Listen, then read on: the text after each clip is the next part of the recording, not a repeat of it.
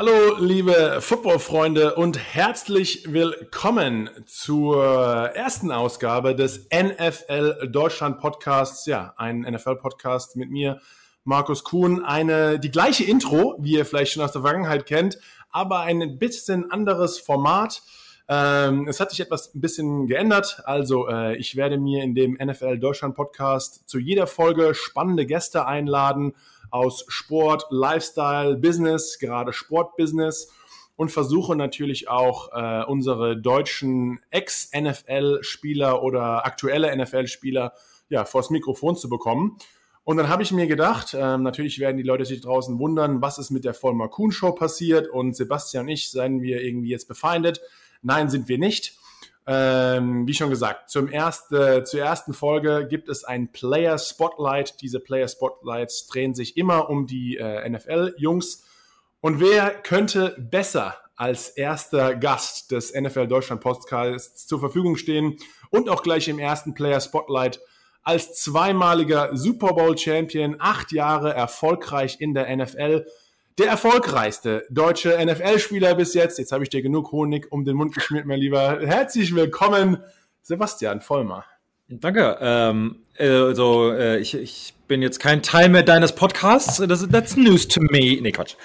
Ähm, danke, danke, dass du mich äh, hier, hier reingelotst hast. Äh, freut mich, der erste Gast des NFL -Pod Deutschland Podcasts zu sein. Letzte. Äh, von daher, nee, freut mich. Ähm, danke dir und ähm, ja, let's go. Ja, let's go. Genau so machen wir es auch. Also, Sebastian, wir fangen direkt an. Es geht heute mal. Du hast Glück. Du musstest dir in der Vergangenheit die Bühne immer ein bisschen mit mir teilen. Aber jetzt hast du es endlich geschafft. Es geht heute ausnahmsweise mal nur um dich. Ähm, endlich. Ähm, und das ist endlich, endlich, genauso wie du es magst. Wir zwei ähm, ja, haben uns ja die letzten paar Wochen über gesehen, haben jetzt auch schon zum ähm, im, im fünften Jahr ähm, die Preseason übertragen für die Patriots, haben jedes Mal Spaß. Aber wo treibst du dich gerade rum? Wo bist du? Äh, ja, sag vielleicht mal den Zuhörern da draußen, ähm, die dich jetzt nicht sehen. Ich sehe nur ein, ein, ein former Jersey, ein Bild von dir in deinem Office, wie, wie ich bei jedem Call, den wir zusammen haben und wie auch immer alle sehen. Äh, genau, gemalte genau. Bilder von deinen Kindern. Äh, wo bist du? Was machst du? Was ist los? Ich bin äh, gerade in Florida in meinem äh, Büro nahe des Strandes. Ähm, ne, also wir. Ähm, Instagram, äh, dein, dein Post gesehen. Bist du irgendwie früh aufgestanden? Hast du erstmal gedacht, vor dem Podcast gehst du erstmal in dich? Und machst erstmal beim Sonnenaufgang einen Strandspaziergang. So fängt der äh, Tag quasi an? Jein, äh, meine, äh, meine Mitgliedschaft ähm, im Fitnessstudio ist abgelaufen. Und äh, da ich habe ich dann gemerkt, dass vor verschlossener Tür stand. Ähm, und also ich habe so einen, so einen 24-Stunden-Access, aber das ist halt so ein, so ein Farb, keine Ahnung, was auf Deutsch heißt, wo du halt quasi ja. drückst an die Wand und dann geht die Tür auf und naja. Ähm, ja, äh, da ich jetzt aber äh, frugal wie ich bin, da ich ja jetzt äh, nächste Woche nach Deutschland fliege, um da Halligalli unter anderem auch mit dir zu machen, ja. ähm, habe ich gedacht, komm, wartest wartest noch ab, bis, bis du wieder unterschreibst, also beim, beim Fitnessstudio, und äh, machst jetzt ein bisschen Strandtraining. Ein bisschen, ein bisschen früh laufen oh, gehen. Weil, oder, äh, oder okay, sehr gut. Wie sieht, weil ich bin äh, seit der Pandemie, ich war, wie schon gesagt, die letzten äh, Jahre bei den Giants, konnte da immer das, das Studio benutzen. Davor hatte ich ein Gym. Äh, ja, genau. Und dann, und dann äh, kam die Pandemie quasi an den Start und bin seitdem auch kein Mitglied mehr in einem Fitnessstudio, weil gerade in New York sind die Preise komplett bescheuert. Ich habe keinen Bock, irgendwie 500 Millionen Euro zu zahlen für einen ja. monatlichen Beitrag wo eigentlich eh so ein bisschen so ein Lifestyle-Gym ist und äh, bin ich hier Instagram und versuche irgendwie Mädels klar zu machen oder versuche ich eigentlich wirklich zu trainieren und mache eigentlich meistens alles draußen äh, mit so Gummibändern und spiele mhm. auch mal ein bisschen Basketball. Wie sieht dein, dein draußen-Workout aus? Äh, ähnlich, also ich bin, also ich habe äh, hab so ein, ich sag mal, ein paar Equipment-Sachen bei mir zu Hause, ob das äh, Fahrrad ist, sowas. Also das zum Beispiel habe ich heute, heute Morgen gemacht und dann. Also nicht äh, nur mit irgendein Fahrrad, Sebastian. Peloton, oder? Ach so, ja, das stimmt. Ja, das stimmt. Die kosten auch, also Monat, naja, egal. Ähm, und dann, äh, ich habe so Bänder und dann, was ich halt oft am Strand mache, jetzt ist so die, die Urlaubszeit vorbei. Das heißt, die Strände sind wieder einigermaßen äh, leer. Kann man sich dieses, bewegen. Dieses, in Amerika sagt man Prison Workout, ne? Gefängnis, also, Gefängnis Workout. stimmt, aber im Prinzip, keine Ahnung, halbe Stunde, Stunde ist es nicht mehr. Äh, bisschen was zu machen, ein bisschen fit zu halten, ein bisschen Konditionstraining zu machen. Ähm, Und also im Moment ganz easy auch okay. Es ist so ein bisschen meine Deload Week. Ähm, und dann, wie gesagt, nächste Woche in Deutschland wird es anstrengend von Zeitverschiebung und jeden Tag einen anderen Termin und ähm, daher was zu machen. Deshalb ist, ist, ist, läuft es eigentlich, hat es gut funktioniert, sagen wir so, und äh, bin damit okay, aber dann, wie gesagt, so ein äh, Sonnenaufgang oder Sonnenuntergang äh, abends eben zu sehen. Am Strand ist auch gar nicht so verkehrt. Von daher, also, life is good, bro. Life is good. Ich weiß, ich, ich, wie schon gesagt, ich sehe immer, äh, wir sehen uns ja fleißig, haben uns letzte Woche, äh, die letzten Monate haben wir uns jede Woche gesehen. Ja. Ähm, also ja, dir geht's gut, du siehst gut aus, genauso haben wir es. Aber wir tauchen mal etwas zurück ein in deine Kindheit und fangen mal ein bisschen an, ähm, ja, zu beschreiben, wie du auch ein bisschen der wurdest, der du jetzt gerade bist. Ähm, ja, geboren in Karst bei Düsseldorf, äh, relativ in, kleinem, in, kleiner, in einer kleinen Stadt ähm, und da auch aufs Gymnasium dann in Neuss gegangen und hast erstmal deine sportliche Karriere zumindest, ähm, was ich zumindest, was ich weiß, als Schwimmer erstmal angefangen. Hast du, war das dein erster richtiger Sport oder was hast du sonst für andere Sportarten quasi gemacht, äh, als ja. du aufgewachsen bist? Ja, also ich bin in äh, Düsseldorf geboren, geboren übrigens ähm, und dann okay. nach ähm, Neuss umgezogen und von da nach es ist immer noch der Kreis Neuss. Äh, und habe dann ähm, ich war in einem Spanienurlaub damals äh, mit meinen Eltern und meiner Schwester und meine Schwester konnte schon schwimmen. Ich allerdings ja, noch nicht, bin drei Jahre sorry? So um die drei, vier, so um den Dreh. Ähm, okay. Und ähm, war, wollte unbedingt ins Meer. Wollte auch, also nicht nur Füße, sondern halt, ich will raus. Meine Schwester ist da und ich will hinterher. Sie war sechs oder sieben zu dem Zeitpunkt. Äh, und war dann auf einmal, war so, ja, geht nicht, bis du schwimmen kannst. Und war so für mich, okay, jetzt muss ich schwimmen lernen. Und dann aber auch jetzt. Und dann, äh, so fing es ja quasi an. Ich habe dann schwimmen gelernt und direkt fasziniert von dem Sport und habe dann da auch ähm, ja, jahrelang weitergemacht.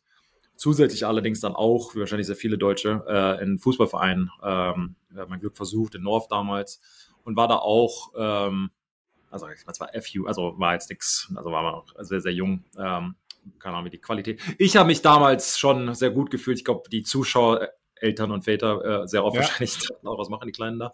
Äh, aber nee, hat, hat riesen Spaß gemacht und hat mich dann irgendwann, ähm, weil einfach A durch Schwimmen, Schwimmwettkämpfe waren Samstag, Sonntag und ähm, Fußball klar an einem Tag, aber auch am Wochenende. Irgendwann kommst du dann natürlich und Training etc. kommst du dann natürlich zu Überschneidungen, die jeder Trainer irgendwie für sich gewinnen möchte und am Ende, weiß ich, ich saß im, in meinem in der Wohnung mit meinen Eltern in der Küche und waren so nach dem Motto, so diese Krisensitzung, nach dem Motto, was, was machen wir jetzt? Muss ich irgendwie entscheiden. Und am Ende hat Schwimmen gewonnen und habe dann das dann jahrelang weitergeführt. Und es hat mir ah, am Anfang zumindest einen riesen, riesen Spaß gemacht, war auch ähm, sehr erfolgreich. Aber dann am Ende, ähm, glaube ich, hat es, äh, ich sag mal, vom, von der Körperstruktur, vom Körperbau etc. habe ich auch sag mal, weiterentwickelt, um andere Sportarten zu machen. Dann natürlich Football äh, am Ende, aber ähm, es war ein, ein, ein, ein, Riesensport und was ich am Anfang an, am Schwimmen echt gut fand, war dieses, du bist für dich selbst verantwortlich. Das, was du rein gibst, kommt am Ende hoffentlich auch wieder raus, nach dem Motto, hast einen schlechten oder trainierst du nicht und bist schlecht, dann ist es deine Schuld, trainierst du viel und wirst gut. Ähm, also dieses, dieses direkte Konsequenzen fand ich am Anfang faszinierend. Das hat sich dann am Ende ein bisschen geändert. Ähm, aber das war so der, der, der Ursprungsgedanke, weshalb ich Schwimmen so mochte. Aber du bist quasi, also ich meine, Football, der ultimative Teamsport, äh, zu eigentlich, ich meine, Schwimmen ist schon so der krasseste Einzelsport überhaupt. Du bist eigentlich ganz alleine, wie du gesagt, gesagt hast, alleine im Wasser, nur mit dir, hörst eigentlich fast nichts anderes, starrst auf diesen relativ monoton, oder nicht relativ, auf den monotonen äh, Boden im, in, im Pool. Ähm, wie ist das quasi so, oder wie war auch der Sprung von dir zu einer Fußballmannschaft zu gehen und jetzt eigentlich mehr oder weniger immer die ganze Sportart also zumindest was, was das Sportliche betrifft, alles immer alleine ausüben zu müssen. Richtig, also am Anfang fand ich es absolut faszinierend. Ähm, man ist so mit sich in der Welt alleine, so viel, wie man jemand irgendwie macht, geht. Und ich habe auch sehr jung viel geschwommen. Also ich war halt auch im Wasser zwischen am Anfang vier, fünf Mal plus die Wettkämpfe, Samstag, Sonntag, bis halt im Wasser sieben Mal, plus dann irgendwann vor der Schule noch. Also ich war ja nicht im Internat, sondern war auch im Gymnasium und da musste halt, keine Ahnung, 5 Uhr ins Wasser und so weiter. Das war dann die Zeit, so pubertä pubertäre Zeit, wo du so ein bisschen auch andere Interessen entwickelst. Und was, sind, die, was sind, was sind äh, Sebastians pubertäre andere Interessen? oh, das ist ja eine schlimme Typi. Also, wir sind doch Janina Vollmer Kutschau, also komm. Ähm, doch seriös. Also, stimmt, äh, ich weiß ja nicht, wie seriös du deine Pubertät äh, verbracht hast. Ich frage ja aber wenn du halt ein bisschen älter wirst und wirst dann, keine Ahnung, will man vielleicht auch mal weggehen oder auch nicht ja, irgendwas anderes machen, außer nur, du wachst aus, gehst schwimmen, Schule, fährst nach Hause, ja. dann wieder in den Bus oder die Eltern fahren nicht zum Schwimmen. Dann das ist ein richtiger Leistungssport auch, ne? Also ah, wie, absolut. wie kann man sich das Level vorstellen? War das gab es irgendwie Nationalmannschaft oder Kader oder Baden? Ähm, ja, also, also bis Nordrhein-Westfalen-Auswahl? Ja, also, also ich war jetzt, also da gab es meiner Nach jetzt nicht so, ähm, zumindest so jung noch nicht, diese Nationalmannschaft und so weiter, aber ich war halt auch in, bei der deutschen Meisterschaft, also sowas halt, also schon, schon echt hoch, wo du, wo du halt auch, also sehr jung, wo du halt echt schon viel trainieren musst. Und du wirst halt auch in alles gesteckt. Also ich war, wer mich kennt, vom Körperbau jetzt nicht unbedingt der lang, Long Distance Schwimmer oder Läufer oder wie auch ja. immer. Also es hat noch nie irgendwie gepasst. Aber auch Was da war deine Disziplin? Ähm, also ähm, Back, ähm, wie heißt mal, Rücken auf ja. jeden Fall war ich wahrscheinlich am besten drin. Freestyle habe ich es am besten gemocht. Also Kraulen, ähm, aber dieses ganze Freestyle ist nochmal Kraulen, genau, ja. Genau. Ähm, und ähm, Butterfly war so, also äh, äh, Schmetterling mein, mein, mein drittes. Ja. Und Brust konnte ich irgendwie nie, war nie mein Ding. Das heißt, bei Lagen war ich immer ganz weit vorne und dann kam Brust in der, in der dritten Position und war für mich so, ach, jetzt kommen die alle wieder und dann am Ende irgendwie beim Krauen versucht, alles rauszuholen. Aber es war für mich, ähm, ja, aber es war auch, ein, wie gesagt, ein faszinierender Sport und immer dieses, man hat halt, was ich halt beim Schwimmen mochte, diesen direkten Vergleich, dieses, du schlägst halt an, vor allem bei elektronischen Zeitmessungen und du weißt, und das verändert sich ja nur bei, bei einer Hundertstel oder Zehntel Sekunde, meistens zumindest, ähm, dass du halt direkt quasi weißt, etwas funktioniert oder auch nicht. Da ist ein direkter, du warst heute besser als letzte Woche oder vor einem Monat oder einem Jahr und so weiter. Ja. Ich fand das schon echt sehr, sehr faszinierend. Hatte, war aber allerdings, muss man glaube ich auch ehrlich sein, äh, mental noch nicht reif genug, um zu verstehen, welchen Aufwand es mit sich bringt, um zu der Olympiade und, und, und Weltmeisterschaft etc. zu gehen. Ich meine, guckt man sich die heutigen Schwimmer an. Teilweise sind die 16 Jahre alt und, und, und, und schwimmen Weltrekorde. Wenn man sich da mal vorstellt, welche, welche, ähm, welchen Aufwand und welche Disziplin die in den jungen Jahren, also wenn ich meine, wir sind jetzt deutlich älter, Markus, wenn man mal zurückdenkt, wie wir uns entwickelt haben durch die Profizeit und so weiter, aber ob man das, ja. diese, diese, dieses, diesen Einsatz, Ehrgeiz, was man alles aufgeben muss, vor allem wenn man 16 ist, wie gesagt, Pubertär, Freunde, Freundinnen, Partys, Dinge, die am Ende wahrscheinlich als Profisportler weniger wichtig sind, in diesem Alter für mich schon sehr. Ähm, da muss man halt auch die mentale Reife irgendwie zeigen oder hinkommen. Hatte ich, glaube ich, in dem Zeitpunkt noch nicht. Das war auch die Zeit, wo ich aufgehört hatte mit dem Schwimmen. War das der einzige Grund, warum du, weil du aufgehört hast mit dem Schwimmen oder gab es ein paar andere Punkte, wo du, wo du einfach keine Lust mehr hattest? Ja, es, also ähm, ohne jetzt äh, super ins Detail zu gehen, aber es gab halt schon ein paar Reibungen, ich sage jetzt mal mit verschiedenen Trainern und so weiter. Es war einfach, es, vielleicht auch selbst verschuldet. Ähm, da will ich gar keine Schuld zu, zuschieben mit irgendwem oder irgendwas, sondern einfach, es war halt so auch die Zeit für mich, wo ich die Faszination Training und Schwimmtraining, wie du es am Anfang beschrieben hast, monoton, kalt, Wasser, Gedanken. Man riecht doch äh, immer ein bisschen nach Chlor, ne? Äh, nicht, nicht nur ein bisschen, immer. Ich habe hab mal, äh, jetzt, ich, ich habe nämlich mal äh, eine Freundin oder Bekannte gehabt ja. äh, aus zu meiner College-Zeiten und die war bei NC State bei mir im Schwimmteam. Und das kriegst du irgendwie nicht raus. Uh -uh. Ist, in, ist in deinen Haaren und deiner Haut, aber dann natürlich auch in deinen, deinen Sachen, der, der, ja. der, der, dein Trainingspack, deine, deine Tasche. Das ist ja über, du bist ja immer was, du bist ja immer nass. Ähm, ja. Äh, und war ja halt in Amerika, ich meine, die gehen ja, klar, dann auf der Uni hatte ich auch viele Freunde im, im Schwimmteam. Und ich meine, die sind ja, das ist ja wie beim Football auch, die machen ja genau dasselbe, vor der Schule, nach der Schule, trainieren, haben die ganze Zeit irgendwie nasse Haare und, und, und so weiter. Und ist auf jeden Fall, und ist auch ein bestimmter, ja, auch ein Körperbau, den, den Schwimmer irgendwie mitbringt. Aber äh, eigentlich hast du den doch, oder? So breit, also ich glaube, ja, durch die jungen Jahre, du hast halt schon irgendwie ein breites Kreuz, wahrscheinlich ein bisschen schmalere Hüften äh, aber schon diesen, diesen breiteren Körper. Also du siehst jetzt um einiges mehr, ich meine, aus mehreren Gründen, aber du siehst eigentlich äh, von der, du hast mehr so die Michael Phelps-Statur als jetzt, sage ich mal, die, zumindest jetzt, äh, als diese reine Footballspieler-Statur. Ähm, ja, ich hatte noch nie, aber auch als, als, als, als Fatty draußen, äh, also als Offensive Lineman. Ähm, ich meine, ich war so um die, also in der Profizeit dann, als mein schwerstes bisschen unter 150 Kilo. Ich meine, ich bin auch sehr groß, über zwei Meter, aber als halt natürlich schon ein, ein, ein stolzes Gewicht. Aber ja. auch da, ich sage jetzt mal, sehr. Ich, ich kenne mich aus in diesen Bereichen. Ja, ja. Also, ich wollte gerade sagen, ich frage dich auch gleich mal, wie. Also, du warst ja auch nicht viel, viel dünner nee. ähm, oder, oder leichter.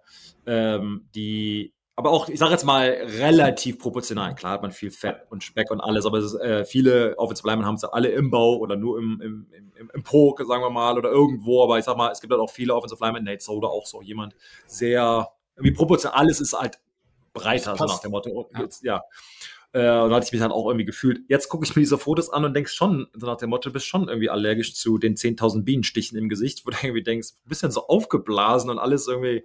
Aber habe ich damals äh, irgendwie nicht, aber damals habe ich ja als man Spielzeit nicht wirklich so empfunden.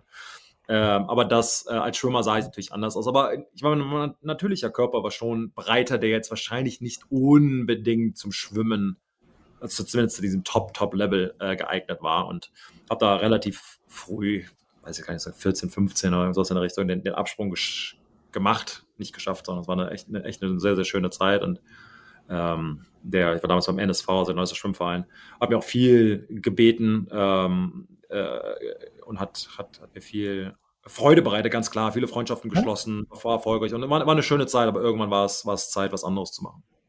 Und wie kamst du zu deinem ersten äh, Footballtraining bei den Düsseldorf Panthern? Wie ist dann quasi der Sprung von, vom Pool auf den Rasen passiert? Ja, auch so, wenn man, wenn, ich, wenn man halt so zurückblickt manchmal im Leben, diese Kleinigkeiten oder kleinen, was man irgendwie denkt als Zufälle, die dann zu so einem, zu, so einem größeren Erlebnis führen, schon echt beeindruckend manchmal. Und das Lebensverändernd Erlebnis. Wahnsinn. Also völlig, also ich bin, war damals auf dem Quirinus-Gymnasium, war eine, oder ist ein Gymnasium in Neuss in der Innenstadt. Ja. Und ähm, weil die Latein angeboten haben, ab der fünften Klasse übrigens bei euch draußen. Richtig, äh, durfte ich, war dann auch privilegiert genug, um das auch zu machen, hat sich super gelohnt. Wie ihr äh, merkt, ich, Sebastian, ich kenne ihn sehr gut. Diese ja. Geschichte, ein, zwei Mal haben wir vielleicht drüber gequatscht. Und haben, äh, hab dann jemanden in, aus meiner Stufe getroffen, oder getroffen, der, der kam einfach zu mir hin und meinte, hey, willst du mal mit Football anfangen? Und zwar so, who are you again?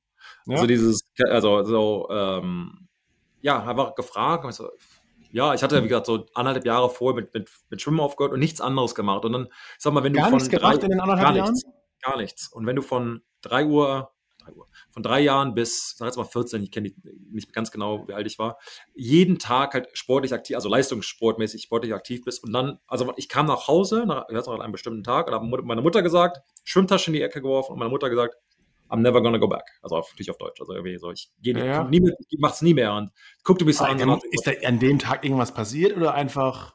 Ist, ich, hatte, ich hatte genug, also es war ist für mich ja, so, ich bin, ja, genau. das kennst mich ganz gut, also so dieses, ich bin schon ein sehr analytischer Mensch, der viel nachdenkt und alles zerkaut innerlich und so weiter. Aber irgendwann ist die Entscheidung gefallen, dann ist es dann aber auch so. Und dann muss es dann auch relativ. Eigentlich ähnlich wie im Podcast. Du hast ein Mikro in die Ecke gepfeffert und dann macht es ja keinen Bock mehr auf dich. jetzt, Breite deine Flügel alleine aus. Du musst jetzt genau. mal auf eigenen Beinen stehen. genau. Und, genau und, so und schon habe ich dich, und schon habe ich dich wieder eingeladen. ja, genau so war die Konversation. Und ähm, äh, dann war es auch. Ich glaube, sie hat es mir in dem Moment auch nicht geglaubt, aber dann war es für mich halt auch irgendwie vorbei. Also ja. gedanklich war ich fertig. Und habe mich dann, klar, ich habe dann irgendwie mal wieder zum Fußball mich orientiert, habe also kein, kein Probetrainer oder irgendwas gemacht, sondern einfach mich dahingestellt, einfach mal geguckt. Und war so, boah, die laufen schon echt viel. Das ist so jetzt nicht so wirklich mein Sport. Und dann beim Basketball, ein Freund von mir hatte Basketball recht erfolgreich gespielt und gesagt, boah, ich bin groß. Wir haben mich mal hingestellt, versucht ein paar Körbe zu werfen und dachte, ja, nee, da die, diese Hürde, das, das kriegen wir auch nicht mehr hin und die laufen auch nicht viel weniger, auch keine Lust. Ja, komm, Handball, vielleicht da. Und das, das hätte, glaube ich, gepasst. Und dann war ich sehr interessiert an Lacrosse. Okay. Ähm, Gab es da eine Düsseldorfer Mannschaft? Gab es eine Mannschaft. Ich war da aber nie da. Also, also ich weiß auch nicht mehr, aber ich hatte American Pie kam, glaube ich, gerade raus. Ich wollte, grad, ich wollte, ohne Spaß, ich wollte dich gerade fragen, war das wegen American Pie? Ich, ich glaube schon. Also jetzt, wenn ich so zurückblicke, glaube ich, ich weiß es gar nicht mehr so genau, aber ich, ich meine schon, das war so um die Zeit, schätze ich mal. Ich fand nämlich auch, das Einzige, wo ich mich erinnern könnte, wo ich den Sport mal cool fand, war kurz nachdem ich American Pie geschaut habe. dann irgendwie denke ich so, ne, ja, vielleicht. Vielleicht, äh, vielleicht. Ist der Film? Sehr, sie, sie, keine Ahnung. Naja. Äh, und dann kam halt diese Situation. Ich hatte in dem Zeitpunkt dann auch ein bisschen vom, vom Schwimmkörper zum Couchkörper äh, ein ja, bisschen. So anderthalb Jahre haben vielleicht geholfen, unaktiv zu sein für äh, Football. Genau, wurde halt auch ein bisschen breiter. Und war halt für mich aber auch klar, ich muss wieder was machen, also auch mental und physisch und dann wieder den, den Reiz. Ich muss, muss mich, muss mich, muss mich habe gerade noch äh, letzte Woche darüber gesprochen, Markus, dieses auch mal auspowern, weil mir alle Vollgas geben. Das geht im normalen ja. Leben, wenn du zur S-Bahn rennst, so nach dem Motto relativ schwierig. Kann man natürlich. Äh, aber also einfach mal so an die Grenzen gehen, ist schon, schon ein cooles Gefühl. Und das habe ich halt echt sehr vermisst. War dann bei einem anderen Verein erstmal ähm, näher dran. Das hat, sagen wir jetzt nicht so wirklich geklappt und bin dann zweitens zu den Düsseldorf Panthern gegangen und habe dann ähm, also von Tag eins geliebt, obwohl es in der Off-Season war. Das heißt, wir waren auf der kleinen Kampfbahn, das ist neben dem ähm, ähm, also neben dem, dem, dem Stadion, wo die Fortuna spielt. Und ähm, da waren kam ich nur, ich habe mich hingesetzt, also ich habe da noch nicht mittrainiert, sondern einfach nur mich hingesetzt und irgendwie geguckt mit dem, mit dem Freund, der dabei war. Und ähm, die waren, ach, die, die haben so Huckepack-Läufe gemacht und so, ich weiß gar nicht, wie das, wie das heißt. Also, weißt du, der ein, einer läuft, nimmst den anderen Defensive Lineman auf die, die Schultern und läufst und bist über zwei Wochen, äh, zwei Wochen, zwei Stunden so gequält. Und für mich war das, keine Ahnung warum, faszinierend.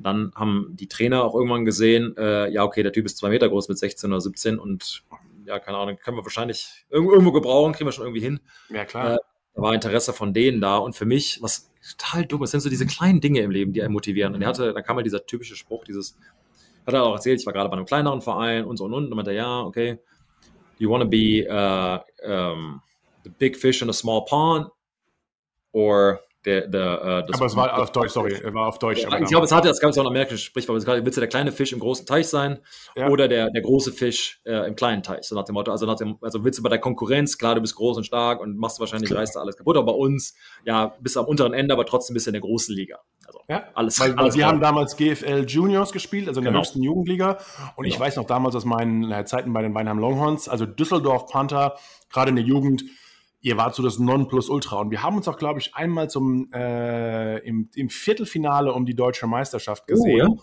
In Düsseldorf. Ich glaube, das war vielleicht 2003 oder 2004.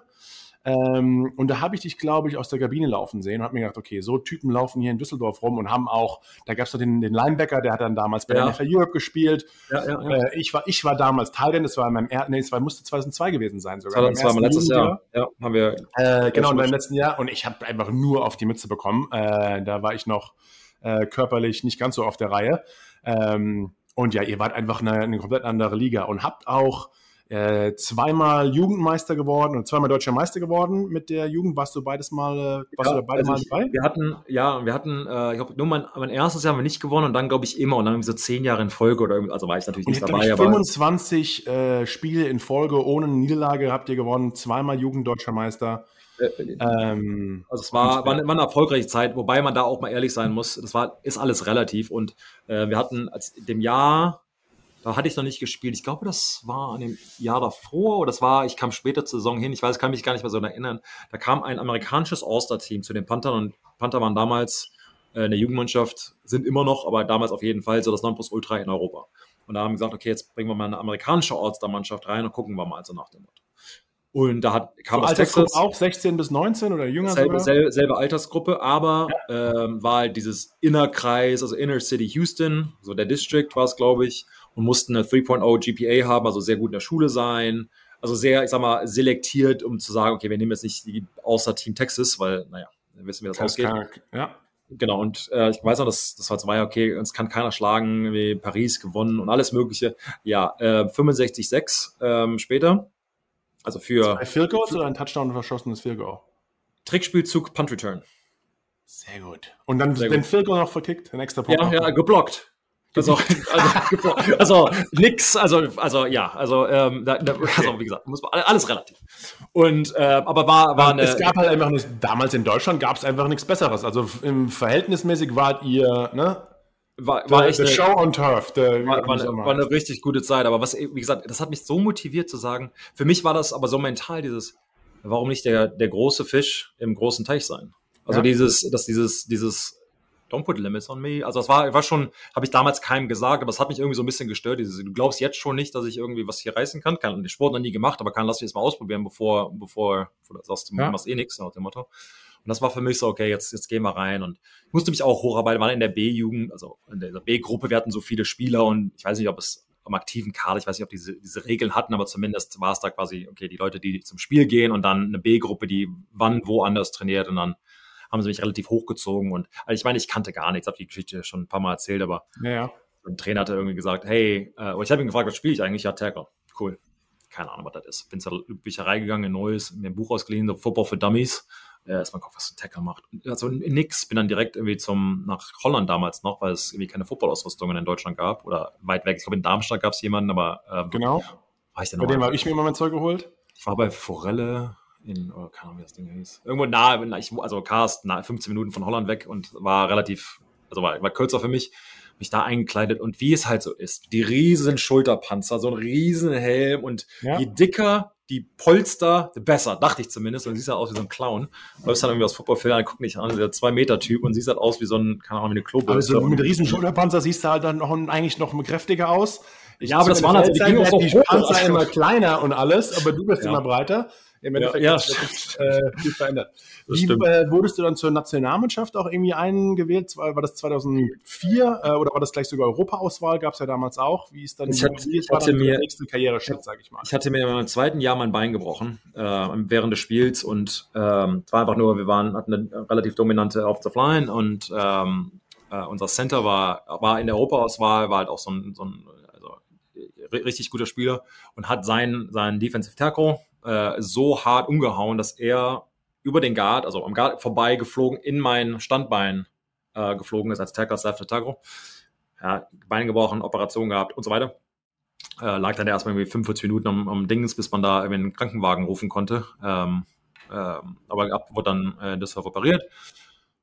Und da kam ich dann nach ein paar Monaten wieder zurück und war jeden Tag beim Training und so weiter, haben wir es angeguckt. Und dann kam ähm, der Coach der NRW-Auswahl. Also damals ähm, gab es, also es gab NRW-Auswahl und also äh, ähm, die, die, ich sage die, ähm, was das dann, die Landesauswahl, dann gab es die ja. deutsche Meister, Deutsch, Deutsch, Deutschland-Auswahl, also die Nationalmannschaft und eben dann eine Europa-Auswahl.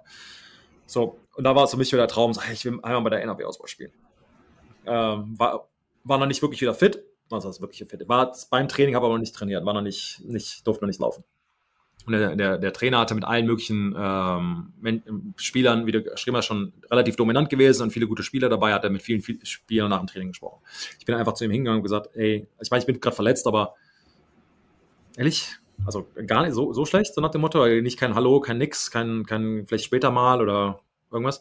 Aber ich nee. muss sagen, auch von dir damals schon die Initiative zu haben, als Jugendlicher dann zu so einem Landesauswahltrainer hinzugehen, zu sagen, hey, was ist denn eigentlich bei dir los? Warum, warum bin ich nicht dabei, wenn du verletzt bist? Auch ein bisschen äh, ne? also mutig oder selbstbewusster, die, die, das Gespräch zu suchen. Wenn ich zurücklege, stimmt auf jeden Fall, keine Ahnung. Es hat mich in dem Moment so, so diese innere Stimme, du musst jetzt irgendwie das mal geben, weil ich hatte, oder ich wollte, hatte irgendwie den Kontakt mal, hey, gibt es da eine Chance? Natürlich jetzt wahrscheinlich nicht so formuliert, sondern nach dem Motto, habe ich eine Chance oder wird es irgendwann mal oder irgendwie sowas. Und er kam mal zu mir hin und meinte, ja, ähm, NRW-Auswahl ist mir jetzt relativ egal. Er war auch der Head Coach der Nationalmannschaft. Er sagte dann so nach dem Motto, red ich mal aus, ich, nimm so viel Zeit, wie du brauchst, brauche ich nächstes Jahr zur, für die Europameisterschaft. Dafür ah, für mich so, boah, okay, alright, now we're talking. War die in Helsinki? Oslo war es, glaube ich. Oh, oh, okay. Ich glaube, es war Oslo. Ich war, oh, war, oh, weiß ich gar nicht mehr so genau. Aber ja. Ähm, und da war für mich halt wieder so ein Ansporn. Und danach kam dann ähm, die Auswahl zu der Europa, zur, äh, die Europa-Auswahl, also die sogenannte Team Europe. Und da haben wir in San Diego, da war damals in der Woche vor dem Super Bowl, ich glaube, glaub, die gibt es immer noch, die Global Junior Championships, wurde gespielt ähm, an dem ich glaube, das war die Woche davor im Stadion, wo der, oder nahe des Stadions, zumindest in derselben Stadt, wo der Super Bowl stattfindet. Und damals war es San Diego. Das war für mich dann auch der erste Trip nach Amerika und San Diego und mega und eine Woche bei einer Gastfamilie und eine Woche in, ähm, in auf einer Military Base. Und die Gastfamilie, wo wir waren, war. Also das quasi, du bist, äh, das war dann Februar 2004 mit der Europaauswahl. Ja, es war 2000, nee, es war, war früher, muss 2001 oder 2 gewesen sein. Glaube ich. Ich war 2004 in, nach Amerika gegangen. Ja, genau. Also, äh, wie, wie lang war der Zeitraum von, du hast Europa-Auswahl gespielt in San Diego, äh, wurdest dann zum ersten Mal auch gesichtet und dann natürlich kommst du nach Amerika aus Teil der Europa-Auswahl, wahrscheinlich die ein oder anderen College Scouts da auch am Start. Äh, dann fällst du natürlich auch unter amerikanischen Standards ganz klar schon mal auf, oder? Ja, ich hatte nichts gehört. Also wir hatten, ich wurde auch nicht zu diesem All-Star-Team gewählt. Der andere Tackle, der hatte schon ein College-Angebot äh, gehabt oder war schon committed, aber gar nichts. Also ich hatte, glaube ich, ganz okay geschlagen, aber ich war halt auch noch dürr und alles. Ähm, aber es war für mich echt eine, eine auch ein Eye-Opener. Wir hatten gegen Amerikaner gespielt, Kanada, Mexiko und ja, Japan war es, glaube ich. Und äh, ich glaube, wir sind Dritter hinter, ähm, hinter Amerika, ganz klar gewonnen, äh, dann Kanada und wir waren irgendwo, also nicht mal, not even close, aber besser als Mexiko und, und Japan. Und ähm, aber war einfach eine, eine, einfach eine mega Erfahrung, das ganze American Lifestyle auch zum ersten Mal. Und wie gesagt, San Diego, meine Gastfamilie hat mich surfen gebracht und dann gehst du zu einer, zu einer äh, amerikanischen Highschool und es war eine richtig, richtig coole Erfahrung. Und dann hatte ich halt noch ein Jahr äh, in der Jugend, ohne deutsche Meisterschaft, ohne, ohne Nationalmannschaft, ohne Europa, es war sondern einfach nur alles Panther. Und ähm, war auch da eine, eine, eine Riesenzeit. Und dann hatte ich, ähm, kam da mein letztes Spiel verbracht. Das wie ein Häufchen Elend auf dem Rasen, ähm, weil auf einmal, die, oder mir zumindest bewusst wurde, okay, wie gesagt, Leben ändert sich. Also von, ja, so, ich hatte vorher ähm, bei der deutschen, also mein letztes Spiel war die deutsche Meisterschaft in Darmstadt damals, war es, glaube ich, Marburg gegen Darmstadt. Äh, und hatte, ähm, da war halt der Tag, an dem ich Scholarships bekommen, also Stipendien angeboten bekommen habe. Und das lief aber darum, daran, dass Menschen wie in Jeff Reinbold, der damalige Offensive Coordinator des Team Europes, Amerikaner, ja. und hatte auch bei äh, Louisiana Tech trainiert, seine Freunde im Prinzip angerufen hat. Also er hatte, die hatten an dem Samstag vor dem, vor der deutschen Meisterschaft ein äh, Elite-Camp, sagen wir mal, wo die Trainer nach Deutschland kamen und verschiedene Spieler, sag ich jetzt mal, gesichtet haben oder zumindest dem was beigebracht haben. Und sie wollten dann alle an dem Sonntag fliegen. Aber Darmstadt und Düsseldorf konnten natürlich keine Spieler zu diesem Elite-Camp hinschicken, weil sie hatten ähm, also hatten natürlich ein Spiel. Da hat Jeff Rambold und da waren noch andere ähm, äh, Spiel, äh, andere ähm, ähm, Trainer, die, die gesagt haben, hey, ihr müsst, bleibt da noch einen Tag länger, es wird sich lohnen und dann, ähm, dann blieben sie auch und haben das Spiel sich dann halt angeguckt. Und dann war halt auch wieder dieses, okay, der Typ ist irgendwie 2,5 Meter fünf mit 18, ähm, zwar noch dürr und weiß nicht, was er macht, aber can't teach size. Also den Rest kriegen wir schon irgendwie hin. Und dann war Houston das erste, ich weiß nicht, ich habe also drei Tage vorher auf dem Abiball schön, schön, schöne gute Zeit gehabt. Ähm, dann irgendwie acht Stunden im Auto gesessen, in der, in, zum Spiel gefahren, äh, Offense, Defense, Special Teams gespielt, jeden Spielzug und irgendwie im dritten oder vierten Quarter mit voll, voll Body Cramp, also Krämpfen überall, irgendwie am Boden gelegen. Ähm, da kam äh, Thomas McGahey, Markus, den kennst du auch aus seiner Giants-Zeit, ja. damals dann der war mein zukünftiger Coach, kam zu mir hin, hat mir eine Visitenkarte in die Hand gedrückt. Ich, ich meine, ich lag am Boden, also wortwörtlich, und ich konnte mich nicht bewegen. Und gesagt, hey, also jetzt im Nachhinein habe ich es verstanden. Hey, uh, I'm offering you a, scholar, a full ride, a full scholarship, go to Houston. Okay. Also, ich gucke irgendwie so den Trainer Aber ich meine, für, wenn man sich überlegt, die äh, gerade in Texas, die sehen viele gute Athleten. Ich meine, äh, University of Houston ist jetzt auch nicht, sage ich mal, es ist keine, ja, nicht Alabama, sage ich mal, aber trotz allem. Ivy League of the South. Also erstmal, erstmal vom Intellektuell her was ganz Besonderes, aber man darf nicht vergessen, einfach Division One Football in Amerika. Man kommt aus Deutschland und dann sieht auf einmal, äh, kommt ein Coach zu einem. Ich meine, wusste es damals nicht, wer Thomas McGay oder T-Mac, äh, wie er heute oft genannt wird, von den äh, Leuten, die ihn kennen. Dann kriegst du auf einmal ein Full Scholarship Angebot ja, und dann hat es direkt wirklich reingesickert, was es überhaupt bedeutet. Äh, hast es mal sacken lassen, was es vielleicht noch in der Zukunft bringen könnte. Nee. Ähm, wann war das 2003, also im Jahr davor, bevor du dann im Endeffekt in Amerika bist? meine, das wäre sogar 2000, muss ich, muss ich nochmal nachgucken, ob es 2000, ich glaube, es war 2002. Ähm, ich glaube, es war 2002 und habe dann, ähm, äh, nee, keine Ahnung, ich wusste überhaupt nicht, was der vor mir wollte. Ich lag da auf, okay. wie gesagt, am Boden und da war halt ein A, also, äh, ne, es war kein Arzt, aber jemand, der, der medizinisch quasi hilft, weil ich gerade Krämpfe hatte. Ja. Ich gesagt, was ist denn gerade passiert? Und meinte, ja, das Scholarship. Keine Ahnung, was ein Scholarship war. Also es macht überhaupt keinen Sinn, hat aber auch nicht auf dem Schirm, dass Schule irgendwie kostet in Amerika und es war für mich einfach eine, eine, eine das absolut fremde System Welt. kennt man so eigentlich gar nicht, ne? War, war für mich, also ich, ich kannte es, kannte es nicht, wusste auch nicht, was Division One und Two und sowas alles war für mich überhaupt nichts. Und dann kamen noch irgendwie andere, ich noch irgendwie so 14, 15 Visitenkarten gehabt, so nach dem Motto, die, die, die mir alle ähm, Stipendien angeboten bekommen habe, angeboten haben. Aber ich hatte Wer war da noch dabei zum Beispiel? Erinnerst du dich noch ungefähr? Also Louisiana Tech äh, mit okay. Jeff Rambo natürlich, der war auch meine ja. Nummer 1 Wahl. Dann Team, also Houston ähm, und dann, ich glaube, Michigan, also äh, Western Michigan. Ähm, ja. äh, und dann waren es auch noch äh, andere Schulen, also kleinere Schulen, so New Hampshire, was war, glaube ich, eine. Da waren ähm, aber wie kam es denn im Endeffekt dazu, dass du University of Houston, dass du also, im Endeffekt die ausgewählt hast und dahin bist? Also ich wollte, wie gesagt, Jeff Rambold, zu, einfach nur, weil ich ihn sehr gut kannte und weil er was alles für mich getan und, und, und ist nicht Dankbarkeit zeigen, sondern aber ich wusste halt, was er für ein Typ ist und ich mochte und ihn absolut. Auch, man hat wenigstens, man zieht allein nach Amerika und kennt wenigstens eine Person, oder? Genau, ähm, das war, das war Teil, Teil der Sache. Dann gibt es aber so ein äh, National Letter of Intent und dann gibt es so ein Signing ja. Day. Genau, das war's. Das glaube ich im Februar irgendwann. Und ich hatte versucht, mit ihm irgendwie Kontakt aufzunehmen und er war vom ja, verschwunden. Ich konnte, hat das Telefon nicht abgenommen, hätte ich eh kaum Englisch mit ihm reden können. Äh, E-Mails nicht geantwortet und nix. Und dann war so, ja, Hawaii wahrscheinlich. Okay, was mache ich denn jetzt? Äh, und dann Thomas, also äh, T-Mac war ähm, ein, ein so herzens, oder war, ist ein so herzensguter Mensch, der mich einfach der hat, also diese Sprachbarriere war, jetzt kann man, glaube ich, keinem beschreiben, oder mein damaliger Englischlehrer schon, ähm, aber kann man, glaube ich, kaum jemandem sagen, wie, wie, wie, wie, wie bröckelnd mein Englisch war und wie, wie schwer ich mich, äh, wie schwierig es war für mich, mit jemandem in, in Amerika zu kommunizieren. Und es hat ihm alles nichts ausgemacht, zumindest hat es mich nicht fühlen lassen. Und er war halt alles für mich gemacht und mir mich gebeten und hier und da und es war irgendwie so, so ein bisschen ein Traum und ich wollte gar nicht gehen am Anfang, aber so diese innere Stimme, Eltern etc. war irgendwann, okay, du musst die Chance schon irgendwann nutzen. Und daher kam dann Houston, ähm, dann durch diese, die, diese Beziehung, die ich dann irgendwann mit, mit T-Mac aufgebaut hatte. Ähm, äh, ja, und dann, dann habe ich, wie gesagt, Houston gewählt und äh, hat am Ende sich ja auch irgendwie ausbezahlt. Aber er war einer meiner, meiner größten Supporters und ohne ihn keine Chance, dass ich es geschafft hätte.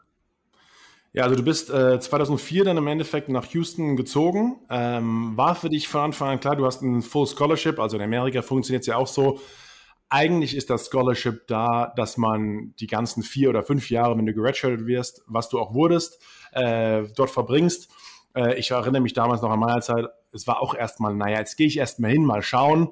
Äh, das habt ihr so ein bisschen als wie als Auslandssemester erstmal gesehen. Ja. Oder wusstest du eigentlich von Anfang an, nee, ich bin jetzt erstmal hier, äh, ich werde jetzt mal meinen Abschluss, meinen Uni-Abschluss hier machen oder, oder wie ist quasi, wie war dieser, dieser Schock, mal nach Amerika zu ziehen alleine? Nee, also für mich war, also ich hatte mich in Köln bei der, bei der Uni für BWL beworben, wurde angenommen und war für mich so, ja, ich ziehe nach Köln und mache da meine, meine Wirtschaftsausbildung und das war alles, war alles easy. Aber machst du mal diese, was du gerade beschrieben hast, dieses Auslandssemester zuerst. Es ging gar nicht um, was du da studierst, sondern einfach um, um Englisch zu lernen. Das war für mich so, ja, spielst du Football so ein bisschen, jetzt nicht on the side, aber schon so. Aber auch weil du ganz verstanden hast, wie groß das ganze College Football schon war, oder? Keine Ahnung, ich weiß nicht, ich hatte dann noch mit trainiert, ähm, vorher noch in Düsseldorf. Also das trainiert, so Off-Season-Training so ein bisschen mitgemacht. Ja. Und dann war so, ist es Division 1 oder 2? Ich hatte keine Ahnung und jedes Mal eine andere Antwort gegeben, weil ich nicht wusste, was besser war. Oh, 2. Und dann, okay, cool. Beim nächsten Mal, ist Houston Division 1 oder 2? It's one. Es kann, aber keine Ahnung, kein Konzept, was das überhaupt gemeint, also die, die also der, der, die Bedeutung dahinter, überhaupt keine Ahnung. Und ähm, hat dann, ähm, war für mich so, okay, ich ziehe sechs Monate nach Houston und dann, dann läuft's. Und das, so war es dann auch. Und ähm, äh, bin dann nach den, also es gibt so eine sogenannte Summer School, wo die Amerikaner im College, ich sage jetzt mal, frei haben und oder ähm, auf diese Summer School gehen können, da kannst du noch mal ein paar Credits, ich glaube, das System hier in, in Deutschland ist anders an der Uni, da kannst du ähm, noch mal in kürzerer Zeit mehrere, also anstatt das, das Fach irgendwie einmal die Woche oder zweimal die Woche zu haben, hast du es quasi jeden Tag für ein paar Stunden, dass du dieselben Stunden innerhalb von sechs Wochen quasi aufarbeiten kannst. Ja. Und dass du da halt schneller dein, dein Degree hast. Das machen die Footballspieler, damit sie auf der Schule bleiben können, um dort da zu trainieren, äh, unter der Obhut des, des Trainers. Ähm, das habe ich, hat man gedacht, ja, mache ich nicht, ich fahre nach Hause. So, kam mit zwei Koffern an und kam mit zwei Koffern wieder zurück nach Cast. Äh, habe dann schön, habe mich wieder beworben, wieder angenommen und gesagt, okay, hier, ich mache mit zwei Wochen oder sechs Wochen irgendwie Urlaub und dann gehe ich, ziehe ich nach Köln und so läuft's. Für dich war eigentlich im Kopf, meine Amerika-Zeit ist vorbei. Richtig. Äh, zumindest nach außen. Eigentlich auch komplett verrückt, oder? Also wie lange warst du wie lange warst du dann schon in Amerika? Äh, die erst, also ich bin, hatte ein bisschen Probleme so mit Visa und, und all sowas. Ich kam äh, zum ersten Saisonspiel, das Anfang September. Wann ist denn das erste Saisonspiel in, äh, im College? Äh, ja, sowas. Ja, so. Aber so, ja, zumindest da. Ich hatte so der Trainingslager, ich verpasst, also Training Camp habe ich verpasst. War dann da und kam dann. Ähm, Wurdest du dann in diesem Jahr geredshirtet? Genau, ja. Also klar wurdest du in der, du bist mega spät zur Party erschienen. Ja, ja. Also nach. Camp und alles, also war klar, dass du in diesem Jahr geredshirtet wirst ja. hast du dann auch die Spiele, hast du halt irgendwie das, du mit den anderen Redshirt-Jungs, wo andere gespielt haben und gereist sind, hast du einfach mittrainiert. Äh, dann hast du aber noch nicht mal eigentlich so dieses richtige College-Football-Leben, also hast du das, das miterlebt, aber vom, vom Spielerischen her hast du noch überhaupt keinen Einsatz, noch nichts bekommen. Äh, und warst dann eigentlich nach dem Spring-Semester, Da gibt es natürlich Springball. Hast du da schon zum ersten Mal dann mittrainiert und äh, gegen die, die ersten Amerikaner, sage ich mal, im Springball, was es ja in der NFL nicht mehr gibt, aber im College gibt es das. Und dann gibt es immer eigentlich den Spring, so ein Spring Game, ein Abschlussspiel. Äh, wie ist es da gelaufen am Anfang? Ich, ich, weiß es gar nicht mehr so genau, ganz ehrlich. Aber ja, also ich hatte während der Saison ganz normales Training gehabt. Ich meine, ich war im Scout-Team und ich weiß es gar nicht mehr so genau, aber jetzt keine bedeutende Rolle auf gar keinen Fall. Und es war halt immer so dieser Offensive Lineman, der auch im College schon weit über 100 Kilo wiegen sollte, ähm, ja. auch als Freshman. Ähm, der war, ich war gerade mal so um die vielleicht 110 oder so, wie gesagt, auf 2,5 Meter fünf verteilt. Ich sah halt doch noch relativ, für diese, sag jetzt mal, im Vergleich zumindest dürr aus äh, zu den anderen. Und gab es nicht auch einen Spruch deswegen von einem Coach?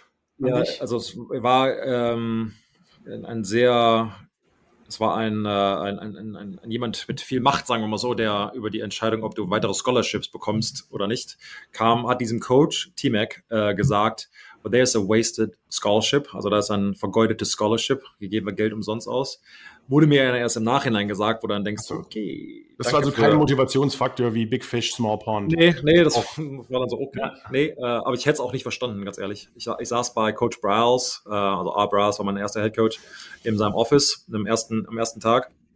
Und ähm, in Texas ist dieses Yes, Sir, No, Sir. Also jedes, in, also du beantwortest eine Frage mit Yes or No und dann, und dann setzt du da ein Sir dahinter. Also eine, eine Respektsache im Süden.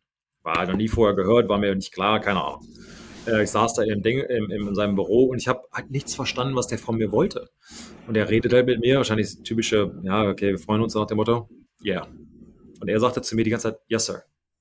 Mich damit auffordernd, dass ich halt ihn Sir nenne. Ja. Yeah. Yes, sir. Und ich hatte wieder, wieder, ja. Yeah. Er fing dann an zu lachen, er hat sich böse genommen, so einfach nur dieses, boah, haben wir noch viel zu tun mit ihm. Wow, mit der, der ist einfach noch weiter so, von entfernt. Wow, und alle anderen Spieler natürlich so ehrfürchtig. Ich meine, das war, er kam gerade zu Houston im Jahr davor und hatte war damals der Head Coach von Stephenville High äh, und hatte irgendwie 15 Meisterschaften in Folge gewonnen und war also der Coach in Texas.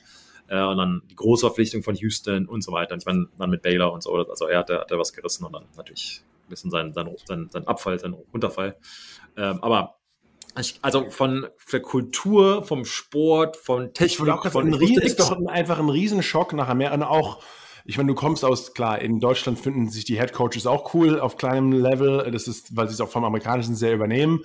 Aber man muss doch ganz ehrlich sagen, wie diese fast schon sehr militaristische Hierarchie im American Football abläuft. Ich weiß auch noch nicht mal, ob das was mit den Südstaaten zu tun hat oder nicht sondern eigentlich der Head Coach ist der absolute Oberboss und spricht nur mit ihm, wenn du angesprochen wirst.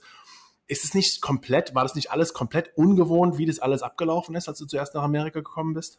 Es war, ja, ich kannte es überhaupt nicht. Und ich meine, wir hatten, ich hatte damals Steffen Breuer bei den Düsseldorf Panthern als mein Head Coach und ein, auch eher eine, eine Schlüsselfigur in meinem Leben, vor allen Dingen footballerisch, ähm, der aber auch sehr ähm, also menschlich einfach so, so nah zu mir war, dass man halt irgendwie auch sagen kann, keine Ahnung, dass ich, ich mal nach Hause gefahren, weil sehr, sehr ansprechbar war. Also Probleme on and off the field, so nach dem Motto, halt ein Mensch, ja. mit dem du, mit dem du ähm, äh, sehr gut kannst und ja, im amerikanischen, vor allen Dingen halt diesem College-Leben ist Head Coach, sind viele Head Coaches halt anders und aber das war für mich alles war neu, also von der Sprache, von Studien, von Autos, von Essen über äh, alles, alles war neu. Es war so, so die ersten paar Wochen waren, waren ähm, fast unvorstellbar in meinem Leben, wo ich, ich also ich komme gar nicht klar und wollte auch, hatte auch keine Lust mehr irgendwie. Also es war so zwiegespalten irgendwie. Auf der einen Seite ist halt, das kennst du selbst, wir sprechen da auch privat sehr oft drüber, Markus, aber dieses Competition, ist schon so dieser Anreiz, dieses, okay, jetzt will ich es auch irgendwie machen, jetzt will ich es auch beweisen, weil da ist noch was zu holen, das, der ist schon immer da. Auf der anderen Seite halt diese Schwierigkeiten. Für mich war schon, ich meine, man muss ja vorstellen, ich hatte in so einem kleinen, es war nicht mal so ein Apartment, war ein Raum, daneben war ein Badezimmer und bei Zimmer ist das schon sehr, die Vorstellung, es war schon kein Zimmer, war einfach nur eklig. Und daneben war noch ein Zimmer, wo jemand anderes drin geschlafen hat, kein Fußballspieler. Wir mussten uns das Badezimmer quasi teilen mit irgendeinem Fremden. Und wir hatten dann quasi im Sumpf, Sumpf in Houston gewohnt. Ich sage jetzt mal so, es ist tropisches Wetter und einfach ekelhaft. Also ich meine, von Kakerlaken über ähm, mein alle, alle College Dorm, es war wirklich, wir waren zu zweit im Zimmer, dann war eine Verbindungstür, die Verbindungstür war eigentlich auch das Klo und das Bad und auf der ja. anderen war dann nochmal mit zwei anderen Jungs. Und beide, wir sind in der Summer School nach Raleigh, North Carolina gekommen. Und in der Mitte triffst du dich quasi hier zum äh, ne, Groß und Klein ja. und zum Duschen und bist zu viert eigentlich in diesem ekligen, stinkigen Kabuff, alle trainieren nur den ganzen Tag. Auf einmal hockst du da alleine in Amerika rum mit ein paar jungen Amis in deinem Alter, spielst den ganzen Tag Football und denkst dir doch eigentlich schon so ein bisschen, sag mal, wo bin ich, wo bin ich denn hier gelandet? Das ist jetzt ich, der Traum? ja, also, aber so ging es mir auch. Und ich hatte, ich hatte nichts. Also ich meine, ähm, ich hatte, damals durfte man noch mit zwei Koffern einreisen. Ich hatte zwei Koffern voll mit möglichen Dingen, aber auch nichts. Also von, ich kam an und da steht da halt eine Matratze. Und ich hatte keine Bettwäsche, ich hatte kein Kissen, ich hatte keine Decke, ich hatte keinen Silverware, ich hatte keinen Teller, ich hatte keinen Pott, ich hatte nichts, hatte kein Geld. Also mein ja. Vater hat mir ein bisschen was gegeben, äh, aber jetzt nichts, wo man sagen kann, ich gehe mal schnell zu Walmart und kaufe mir alles ein. Ja. Ähm, dann muss man auch da sagen, da waren halt das Schwimmteam, viele internationale Schwimmer waren da auf, über, äh, auf der University und haben, die sind alle durch dasselbe Problem gegangen und die haben mir Decken, Kopfkissen, hier ist mein alter Fernseher und ein Pott und diesen Teller, alles im Prinzip so eingekleidet äh, zumindest das kleine, das kleine, kleines Zimmer, alten äh, äh, Fridge, also äh, Kühlschrank gegeben und so weiter. Äh, abs mega dankbar, aber auch das, das dauert ja ewig, bis man einmal das Geld auch zusammen hat, irgendwie vom Scholarship. Also ich meine, so viel kriegst du da ja auch nicht, dass du mal eben sagst, jetzt kaufe ich mir einen Kühlschrank, jetzt kaufe ich mir einen Fernseher, jetzt kaufe ich mir einen Computer und so weiter. Kannst du ähm, gar nicht. Also ist, auch das war, aber auch da, ich sage es immer wieder, wie viele Menschen mir auf dem Weg irgendwie geholfen haben, ähm, war schon echt sehr, ja, für mich auch sehr beeindruckend. Das ist auch wieder jetzt so dieses Pay it forward, versuchen anderen Menschen zu helfen und wenn, wenn andere Deutsche auch diese, mal, diesen Weg einschlagen wollen, dass man da vielleicht ein bisschen was dran, dran tun kann. Aber ähm, ist ein, ein, ein, ja, ist schon ein, ein sehr Strapaz und für mich wurde es dann halt erst einfacher, als ich dann irgendwann der Sprache mächtig war. Weil dann kannst du dich halt auch Wann war das? Also war das, als du, du hast gesagt, du bist wieder zurück nach Deutschland, mhm. hast dich dann aber dazu ge, über, ja, dazu selbst gebracht, wieder zurück nach Houston zu gehen und doch wieder weiterzumachen mit dem ganzen Spaß. Ja. Ähm, und dann warst du eigentlich auch in einem Redshirt Freshman Jahr, wo du zumindest schon mal spielfähig gewesen bist. Hast du da auch gesagt, oh, jetzt bin ich zurück, jetzt greife ich auch richtig an, nehme ich das Ganze ein bisschen ernster oder hat es dann so langsam den, den Hebel so ein bisschen umgelegt? Also ich war, wurde der Sprache nach dem ersten Semester so mächtig genug, sagen wir mal, weil es ja, nicht wirklich, wahrscheinlich flüssig immer noch irgendwie grammatikalische Fehler, aber es, es lief so langsam. Und dann kam ich zurück und dachte, komm, machst du noch mal ein Semester und dann bist du flüssig und dann, dann studierst du in Köln. Und da während der Zeit, und dann, ich sag jetzt mal, zwischen sechs und neun Monaten, irgend sowas in, in, in, in den Dreh, weiß ich, bin aufgewacht und sag mal, diese innere Stimme und Träume und wenn man selbst überlegt, dass die von Deutsch auf Englisch wechselte. Und da dachte ich so, okay, hier ist endlich ein, ein, ein, Funke Hoffnung, so nach dem Motto, jetzt bin ich, bin ich irgendwie da, jetzt bin ich angekommen, jetzt, jetzt wird es einfacher und ähm, halt viele typische Süd, südländische oder südstädtliche äh, Gastfreundschaft und Leute haben mir echt viel geholfen und war langsam bei, ähm, bei Freunden eingeladen und so weiter. Und das war natürlich ein, ein äh, wo es so langsam echt nach, nach oben ging und dann ähm, wie es halt immer so ist, ähm, dann meine Freundin kennengelernt, mittlerweile meine Frau seit, also, ja, wie auch immer, also sind seit 18 Jahren fast zusammen und Kinder, also Kinder kamen ja später, aber dass man halt dann irgendwann, du hast dann auch irgendwann einen, einen Grund, sagen wir mal, ähm, ist so dieses, wann ist äh, hier da geworden und da hier. Und das, da war so der, der, der das war so der, der Zeitpunkt für mich, äh, wo ich mich dann auch so langsam echt wohlgefühlt habe. Und dann ging es auch sportlich ab. Und hast du gesehen, das Redshirt, also das war mein zweites Jahr quasi, mein erstes äh, Jahr, wo ich, wo ich spielen durfte. Da kommt halt auch immer, ich sag mal, dieser, dieses, äh, diese, dieses, ähm, wie man das? Diese Leute fragen, okay, dann war es ja erst Thailand, das stimmt ja nicht. Aber da kam es her, weil ich hatte dann, ich sage, ich war der sechstbeste Offensive Line oder der drittbeste Tackle, wo ich gesagt habe, okay, du bist gut genug, um zu spielen, aber nicht gut genug, um ein Starter der Tackle-Position zu sein. Wie kriegen wir dich auf dem Feld? Und dann gibt es diese Jumbo-Packages und so weiter. Und dann durfte ich mir die Nummer 19 anziehen. Also ich hatte zwei Jerseys im Spiel, jedes Mal. Äh, die 59 äh, für den Tackle, natürlich auch richtig, richtig gut. Und dann die Nummer 19. Und je nachdem, nach Position und nach Spielzug, muss ich mir die ein, aus, ein, aus und so weiter. Und war dann im Prinzip der, der ähm, eligible Tackle. Hat aber eine Receiver-Nummer. Ja, also extra ähm, Offense Tackle, was oft bei Laufformationen eingesetzt wird, einfach standest also, du mit auf dem Platz und warst zumindest genau. aber aktiv und hast gespielt. Ich habe gespielt, also ja, also ja, Snaps äh, bekommen. Ja, darum fängt erstmal genau das. Und da, dann ging es halt so langsam los und dann ich wurde kräftiger, ich wurde breiter und so weiter. Und dann dachte ich, okay, jetzt gehe ich aber in mein, mein zweites Jahr zum Spiel, mein drittes Jahr im College und jetzt, jetzt startest du durch. Ja, okay, dann habe ich mir ähm, zuerst das Bein gebrochen in der Offseason direkt im Januar. Selbe Bein äh, wie damals ja. noch äh, in Düsseldorf? Äh, nee, äh, warte mal. Nee, oh, boah. Äh, nee, was andere Bein. Ich hatte ja so einen riesen Nagel in dem, in dem anderen Bein. Okay. Der, der bricht äh, nicht. Der bricht nicht. Zumindest nicht so. Hatte dann, kennst du wahrscheinlich, oder kennst du auch, früh morgens um 12 vor 5 Lauftraining gehabt, also Konditionstraining, waren dann auf dem, auf dem Rasen äh, hinterm ja. Stadion und haben dann da trainiert und mussten halt Shuttle Runs machen. Also hin, also zehn Jahre hin, zurück, bla bla. Und ja. ich, meine, ich hatte Stollen und es war nass, also noch äh, Morning Dew aufgetreten. Tau heißt es, oder? Tau. Draufgetreten auf, auf, den, auf, den, auf den Rasen und die. Nicht die, Mountain Dew, Man, sondern Morning Dew. Dew. Habe ja. ich gedreht und der, der Schuh ist, oder der, der Fuß so weggerutscht und ich habe äh, meine, meine ähm, äh, Balance quasi verloren und dann ging der, dann auf einmal haben die, die, die Stollen quasi gegriffen und ich fiel aber schon, also ich konnte richtig den, quasi immer weiter gedreht, aber auf irgendwann griff die Stolle und ich kam nicht mehr weiter und durch das Drehen ist der, ist der, äh, ich mir das Wadenbein gebrochen. Lag dann am Boden, Krankenhaus, anders als in, äh, in Deutschland. Ein Freund von mir, weil der Chefarzt meinte, ja, ich hole jetzt keinen Krankenwagen, es viel zu teuer. Äh, guck mal, dass du ins Krankenhaus fährst. Hat mich ein Freund in seinem Pickup geladen, also kennt Pickup, also hinten drin, durch ja. ich, Houston. Bist du auf der äh, Ladefläche gelegen? Aha, Houston ins Krankenhaus gefahren. Hat der Arzt geguckt, ja, schon geschwollen, ne? Mhm. Ja, komm, warten mal ein paar Tage, ne? So, okay. Dann erstmal wieder nach Hause auf Krücken mit einem gebrochenen Bein. Keine, keine, nicht geröntgt? Äh, doch, wahrscheinlich schon geröntgt. Also er ist gebrochen, aber ist jetzt viel zu geschwollen, zu lang gedauert, so nach dem Motto, wir, wir warten jetzt erstmal ein paar Tage. Ich weiß gar nicht mehr genau, wie lange es war. Kam dann zurück, operiert. Wurde dann ähm, relativ, nach ein paar Monaten, ich weiß nicht genau, wie lange es gedauert hat, wieder fit und dachte, okay, jetzt ist noch Sommer, jetzt sind Sommerworkouts, komm, oder? Und habe ich auch mit Art Bryars ge gesprochen, ge ge gebeten, genervt, hey, ich wusste halt selbst, ich hatte echt zwei gute Tackles vor mir. Es ist echt schwierig für mich, jetzt irgendwie ein Starter zu werden, weil die anderen zwei sind echt gut. Da muss man denen halt eingestehen. Kann ich nicht Defensive End sein. Ich möchte auch nicht so, so breit und groß und stark, äh, fett werden und so weiter. Defensive End passt mir besser. Ich ja, nee. Dann ging es immer so weiter und dann am Ende meinte er, you still wanna be the end? Yep, alright. Let's do it. So, yes. Direkt rausgegangen, one-on-one, -on -one, Wirbelsäule oder Bandscheibe rausgeflogen. Denkst du, okay. Ja, Sebastian, die Defensive Line Position ist nicht für jedermann, sage ich dir, ne? Ja, aber brauchst du eine, ganz andere, brauchst du eine ganz andere Härte.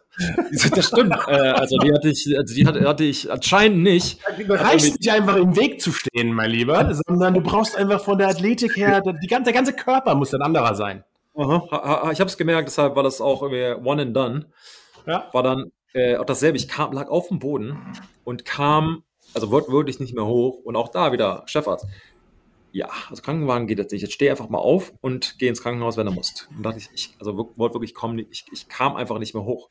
Ähm, auch da mich Freunde hochgehoben, ins Auto gesteckt, also Tränen in den Augen und da, ich, also erstmal nicht operiert worden, aber auch da die ganze Saison musste ich aussetzen, weil es aber nicht geklappt hat, wurde dann am Ende des Jahres operiert. War das dann ein Redshirt Sophomore Jahr? Genau.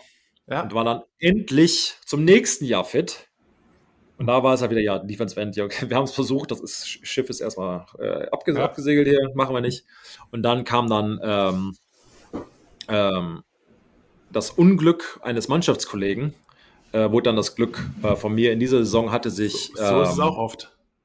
Hatte sich äh, Sir Vincent Rogers, ein, ein, ein richtig krasser Tackle, ähm, der ähm, also ein linker Tackle hatte, hatte geblockt von Running Back und der Running Back wurde durch sein Knie quasi getackelt, also mit, also, also gesehen, wie alles auseinandergerissen, also 90 Ach. Grad in eine Richtung und alles komplett weg, jedes Band, was irgendwie mal da war, weg und wie im Rollstuhl und alles Mögliche. Aber da war so auf einmal, okay, jetzt musst, bist du halt dran. Und dann wurde ich halt zum Starter und dann ähm, gut gespielt. Er kam irgendwann zurück, hat dann die Position des rechten Tacklers übernommen. Also er, er wurde dann geswitcht, ich blieb auf der linken Seite. Ich wurde dann zum All-Star Conference Tackle, er auch. Und dann ging quasi so, die meine letzten zwei Jahre waren so ein bisschen meine erfolgreichen Jahre im, im College Football zumindest. Ja, auf jeden das, Fall. Wurde nicht, äh, es, war, war kein einfacher Start, aber am Ende hat sich so die, die Mühe und, und, und Tränen und alles Mögliche noch irgendwie gelohnt. Ähm, ja, und dann, du hast gesagt, dann ging es eigentlich auch besser. Äh, warst dann sogar All-Conference Tackle in deinem Redshirt Junior Jahr und aber sogar auch Redshirt Sophomore Jahr, also beides Jahre, beide, beide Jahre? Nee, der Sophomore nicht, weil da war ich, das war mein verletztes Jahr, soweit ich mich erinnere. Äh, ja. Junior und Redshirt Senior Jahr, sorry. Senior, genau, genau. Ähm, und ja, und dann war, äh, so die bisschen die Frage, was machst du jetzt? Also ähm, es ist, wir waren ja damals auf einem Studentenvisum in Amerika und ja. der Grund war äh, zu studieren, hatte äh, meinen ersten Abschluss nach dreieinhalb Jahren gemacht. Das hieß, ich hatte noch anderthalb Jahre Zeit. Was machst was du? Was war eigentlich auf dem, äh, du hast, äh, was war eigentlich dein Major auf dem College? Also am Anfang bist du erstmal hin, hast du dieses äh, Independent Study, hast du das erstmal gemacht, dass man ja, sich nicht wirklich einschreibt, sondern ja. mal erstmal schaut, was ist und dann hast du dich entscheiden müssen, was du eigentlich genau. studierst. Ich wollte, äh, als ich hinkam, wollte ich eigentlich Medizin studieren, also wollte Pre-Med äh, mich einschreiben. Als ich dann da ankam, war für mich, also dann wurde es relativ schnell klar, dass ich das nicht durfte also zumindest vom Athletic Department her, viel zu viel, viel, viel Zeitaufwand und ja, nee, machen wir nicht. Du bist hier Student Athlete, ne? Mit Betonung auf Athlete. Aha, Student, also die zwei hoch, wenn du Student sagst und eins hoch, wenn du äh, äh, Athlete sagst. Äh, und dann, ja, General Studies war es zuerst, äh, das hieß also so ein bisschen querbeet.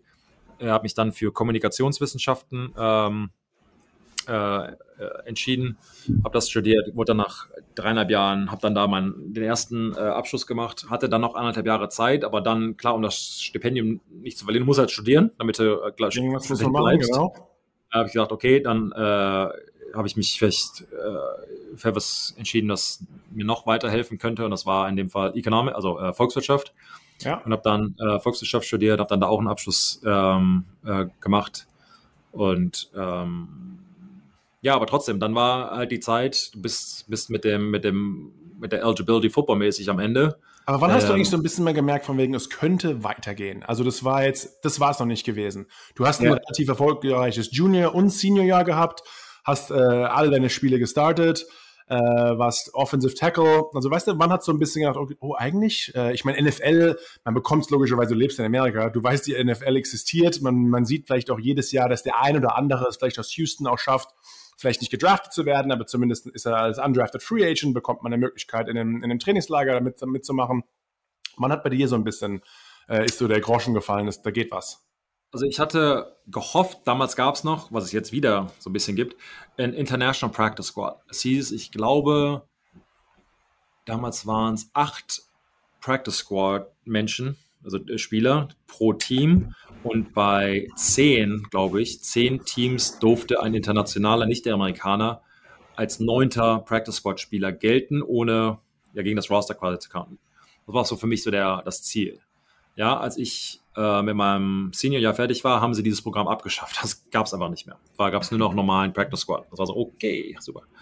Ähm, und dann war es für mich so, keine Ahnung, ich habe mich echt um Jobs äh, ja umge, umgeschaut, sagen wir mal, was man halt irgendwie in Deutschland oder in Amerika oder beides? In Amerika. In Amerika. Ich hatte, wie gesagt, die, meine Freundin war da, auch seit drei oder vier Jahren in dem okay, Zeitpunkt. Sorry, wann war, war dann für dich auch klar, egal was mit Football passiert, dass du in Amerika bleibst? Also war es nicht klar, dass du nach aufgrund von ne, Lindsay, äh, deiner damaligen ja. Freundin, jetzt Frau, äh, dass du auf jeden Fall in Amerika bleibst? Ist ja eigentlich auch in drei Jahren schon ein krasser, ein krasser äh, Wechsel im, im, im Kopf hier. Ja, ja. Ähm, ich meine, das war zumindest das Ziel, ob das auch so alles legal funktioniert hätte, das keine Weise. Ja, stimmt, hätte, aber das war für mich halt nicht so der, der, äh, der Weg, den ich einschlagen wollte. Ja. Ähm, und ähm, ja, man hat dann geguckt, dann gab es noch so ein, ich weiß, optional, gab noch so ein, ein, weiteres Jahr, an dem man. Genau, man kann, man kann sein, äh, habe ich mich auch erkundigt, man kann, wenn man in dem, was man studiert hat, Praxiserfahrung sammeln will, noch genau. ein Jahr bei einer amerikanischen, wie schon gesagt. Das ist das Lustige, genau. wenn man sich mit Leuten unterhält. Einer der wenigen Menschen, die eigentlich mehr oder weniger das Gleiche erlebt haben wie man selbst. Ähm, genau dasselbe war mit mir auch. Von wegen, was macht man da? Ähm, das, das, war der, das, war der, Plan. Das war so der, ja. Grand Plan. Was machst du jetzt? Keine Aber kein Plan. Ich bereite mich, frage ich mal, auf, auf das Combine vor oder, oder irgendwelche Sachen. Ich, ich hatte Glück, dass ich ähm, ähm, auch in meinem, ich habe erzählt, meinen zweiten Abschluss, aber den eigentlich hätte in einem Jahr abschließen können ähm, habe den dann herausgezögert, dass ich in meinem letzten Semester nur noch ein Fach hatte. War bei das mir auch so? Drei, three Credits per, pro, also drei Stunden quasi pro Woche. Also dann kannst dich komplett auf Football konzentrieren und macht eigentlich genau. Uni, gehst du irgendwie zweimal die Woche in die Uni, nach dem Motto. Genau, und dann habe ich, hab ich meinem Professor E-Mails gemacht, Motto, ey, kann ich auch woanders, also kann ich auch von zu Hause studieren? Also völlig dreist. Äh, und meinte er, ja, das ist mir eigentlich wurscht, solange du die Tests bestehst, also die, die, die Arbeit, und wenn du alle Arbeit machst, ist mir eigentlich wurscht, ob du in der Vorlesung bist oder nicht. Ich so, sweet, okay. Bin ich nach Florida gegangen und habe da trainiert. Ähm, Bradenton. Oh, ja. Nicht, nicht bei IMG, wo ich war, aber sondern du warst Jetzt bei dem sagen, jetzt, dann kommt immer typisch Markus muss nachfragen. Alle sagen dann, ah, IMG. Nein. Ja. Direkt, dann, direkt daneben in der Strip Mall. Ja. Ähm, na, also, es war ein äh, kleineres, äh, kleineres Unternehmen, sagen wir mal, und habe mich da vorbereitet. Äh, aber alles gut. Dann gehofft, dass ich auf dem Combine, zum Combine eingeladen werde und ein paar Freunde von mir, die äh, auch bei derselben Uni gespielt haben, wurden eingeladen. Ich aber nicht. Das war für mich so, okay, das. Aber du warst, aber dir war, okay, dir war zumindest im Kopf, es geht zumindest vielleicht ein bisschen weiter, ein Team gibt mir vielleicht mal eine Chance. Hast du damals schon sogar einen Agent gehabt? Haben sich Agenten bei dir schon gemeldet? Ein Agent hat sich gemeldet okay. ähm, und hab, äh, ja, war dann auch mein Agent, äh, war Steuerberater, Vorberuf und, und Agent äh, Wochenende. Ja. Ähm, und ja, ähm, wenn man irgendwie denkt, keine Ahnung, man braucht Agenten und alles Mögliche, das war so, ähm, ist alles Neuland. Ähm, hatte ihn am Raum und der hat mich dann da hingeschickt. So, so läuft das. Und das ist viel zu stressig. Ich war dann bei dem All-Star-Team, All achso, das, bevor ich mich da vorbereitet hatte, wir hatten das East-West Triangle, also gibt es Senior Bowl, wahrscheinlich das höchst äh, also das, ja, ja, es gibt, also es gibt jetzt verschiedene All-Star-Games, war nicht der Senior Bowl, der wahrscheinlich am, am weitesten bekannt ist, oder darunter, eins darunter war zum Beispiel East-West Triangle. Das war damals auf dem UFA, also Houston Gelände, ausgetragen. Das war damals die ah, Schule, okay. die es gehostet hatte. Ich wurde dazu aber auch nicht eingeladen. Äh, aber mein Athletic Director damals war Roommates mit dem Organisator des Events bei der Olympiade. Das hilft natürlich. Ja, wenn dann AD an nicht glaubt, zumindest. Ich habe ihn dann gefragt, hey, kannst du nicht mal. Ist das so, der vielleicht gesagt hat, Waste of the Scholarship? Vielleicht. Ja, das stellen wir mal in den Raum. Äh, wusste ich allerdings damals nicht. Und habe dann mal gesagt, hey, können wir nicht, kannst du, kannst du, kann ich nicht irgendwie da mal so, hm? Nein. Okay, aber auch da, da meinte mein Agent, du musst in dieses Spiel. Und dann meinte ich da so, ugh, okay, ich habe einmal die Woche da hingegangen und hast mal angerufen. Ja, nee. Und dann ging es was weiter. Und irgendwann habe ich dann doch diese Einladung bekommen, wahrscheinlich durch ihn, und war dann da irgendwie der 28. Tacker. Habe mich dann äh, in dieser Woche relativ schnell hochgearbeitet und war dann der Starting Left, nee, rechte Tacker, weil die Scouts, die NFL-Scouts wollten, dass ich auch Erfahrung auf der rechten Seite sammle und dass die mich da halt auch mal spielen sehen, damit man weiß, okay, wenn es links, wenn links vielleicht nicht klappt, vielleicht ist er rechts besser oder wie auch immer. Hab ich dann da auch gemacht, habe äh, gegen einen Defensive End gespielt, der sehr hoch angesehen war. Er hatte ein gute, gutes Spiel gegen ihn gehabt und da weißt war noch, so ein bisschen. War? Oder ist der, hat es denn in der Liga geschafft? Weißt du es noch? Ich glaube, der war ein, Viert, war ein Viertrunden-Pick. War von, ähm, ich weiß nee. Wurscht, also wenn es kein großer Name also, ist. Ja, nee, nee. Ja? Äh, und war, ähm, ja, und da fing es dann so langsam so an. Und dann mich vorbereiten und direkt am Tag, also es war abends zu Ende, morgens früh im Flieger, Southwest und hier gehen wir, gehen wir trainieren und das war es dann auch. Wie gesagt, keine Combine-Einladung, äh, wurde dann zum Pro Day, also eingeladen, also dann die, jede Schule hat ihren eigenen Pro Day für die Seniors und habe da von den Zahlen her richtig gute Werte gehabt und ähm, daraufhin wurde ich auf viele, äh, was daraufhin oder davor? Ich glaube, daraufhin dann, äh, auf so 14 oder 15 ähm, Pre-Draft-Visits eingeladen. Achso, du warst sogar wirklich bei 14 Teams und hast da. Du musst ein paar äh, absagen, weil 14 Tage vor ähm, dem Draft? Der Draft? Vor dem Draft? Dem, Wurscht. Draft. Vor, vor Draft. Ähm, ja. Es gibt so einen Cut-Off, dann darfst du quasi nicht mehr mit diesen Teams reden oder darfst du nicht mehr zu den Teams hin. Ja. Aber dann bei 14 oder 15 war es, glaube ich, muss dann zwei oder drei noch absagen. Also für jemanden, der nicht zum Combine eingeladen wird, äh, 14 Pre-Draft-Visits zu haben, ist eigentlich komplett unglaublich. Also ich war beim Combine und war nicht bei einem einzigen Team als Pre-Draft-Meeting. Ähm. Aber vielleicht manchmal gibt es auch bei kleineren Schulen, die wollen einfach mal wissen, okay, wie ist der so drauf, wie tickt der so, vielleicht auch mit einem deutschen Background nochmal ein bisschen eine genauere Analyse. Und sie konnten dich halt nicht auseinandernehmen, weil du halt beim, beim Combine, sage ich mal, nicht warst, ne? Genau, das ist auf jeden Fall ein, ein, ein Teil des Grundes, medizinisches Checkup, weil ich hatte, wie gesagt, am Anfang der, ja. der College-Karriere schon äh, was mitgenommen, dann aber jedes Spiel gestartet danach. Und ähm, ja, das war Teil davon. Und dann sitzt man da ja erstmal rum. Und dann kamen halt noch mal ein paar Anrufe und dann war es halt, ich war im, im, im, im, im, Kraftraum und ich hatte mein Telefon immer dabei, aber auch nur, weil es halt quasi pre-draft und man wollte irgendwie bereit sein. Und dann haben Steelers zum Beispiel angerufen, hey, is this Sebastian? Yes. You speak English? Yes, sir. Okay, bye. Äh, okay. Ähm, dann war's, war das quasi so. Aber ich wollte dann quasi nur wissen, okay, kann der, weil die ich zum Beispiel bei denen nicht war, die wollen dann nur gucken, okay, spricht die, Englisch waren die so Patriots, sorry, einer der 14 Teams, die dich eingeladen haben? Nein, aber Dante Scarnecchia, der Offensive Line Coach, war ja? derjenige, der den Pro Day geleitet hat. Ah. Also der, ja. der konnte mich da richtig auseinander. Der hat alle Übungen gemacht, die er zu Hause bei den Patriots das auch macht und kann an Hüfte gucken nach dem Motto, wie man sich bewegt und Dreipunktstand und so weiter. Und dann der viel wichtigere Board, like Board Talk, wo du halt in, in ähm, Meeting Room gehst, in den Klassenraum, sagen wir mal, und er erklärt dir das Spielsystem der Patriots und du musst es ihm zurückerklären durch verschiedene Fragen und er kann einfach einschätzen, wie schnell du etwas verarbeiten kannst. Und ob okay, der ist groß, stark und eigentlich auch relativ schlau. Äh, da geht vielleicht irgendwas, ne? Genau. Also du hast mit ihm gleich mit, mit dem Pro, der ist gut gelaufen, mit ihm hast du relativ gut geklickt gleich? Richtig, also er ist richtig harter Hund, also ich war so richtig am, ne? Und, ja. äh, aber anscheinend gut geschlagen, aber danach nichts mehr. Also gar nichts mehr gehört. Dann ist auch wieder Taktik, wie viel Interesse zeigt man einem Spieler und so weiter. Mein Agent meinte allerdings, if I was a betting man, I would say the Patriots gonna draft you. Also wenn ich okay. wetten müsste, dürfte, ja. habe ich irgendwie ein gutes Gefühl. Denkst du, okay, jetzt an anderthalb Monaten nichts gehört. Okay, buddy. Ähm, aber dann lief es halt auch am Ende so. Und ähm, Draft Day, ich habe es mir nicht angeguckt. Also damals war es noch an zwei Tagen, es hieß also irgendwie acht Stunden pro Tag. Da saß ich halt jetzt, hatte ich keine Lust, da irgendwie vorm Fernseher zu sitzen. Hast äh, du Hoffnung gehabt, irgendwie, äh, ich werde gedraftet, vielleicht Runde X bis Y oder? Ich hatte, wir hatten, also die Raiders hatten mir gesagt, dass ich in der dritten Runde gedraftet werde. Also dass sie mich in der dritten Runde draften. Das war für mich so der, also die oder vorher. Vorher war unwahrscheinlich für mich, dachte ich, ja, dritte Runde. ich meine schon für jemanden aus Houston, wo du sagst, du warst doch also relativ unbekannt, nicht beim Combine, von so vielen Teams Interesse und dann schon auf jeden Fall, hey, auf einmal äh, mit, ich tue mir am Anfang ein bisschen schwer, jetzt bin ich auf einmal All-Conference Tackle und werde bei den ganzen Teams eingeladen und bin auf jeden Fall, sage ich mal, ein Drittrunden-Pick. Ist ja eigentlich schon mal richtig coole Voraussetzung, oder? Auf jeden Fall, wobei immer dieses auf jeden Fall, ich meine, wir kennen alle diese Stories, wenn die Teams irgendwas sagen und am Ende sitzt du da vor laufender Kamera und nichts passiert. Und andererseits manchmal wirst du voll weggeschnappt, wie in deinem Fall genau. zum Beispiel, als dann äh, die Patriots dich äh, mit am 58. Overall Pick in der zweiten Runde gedraftet haben.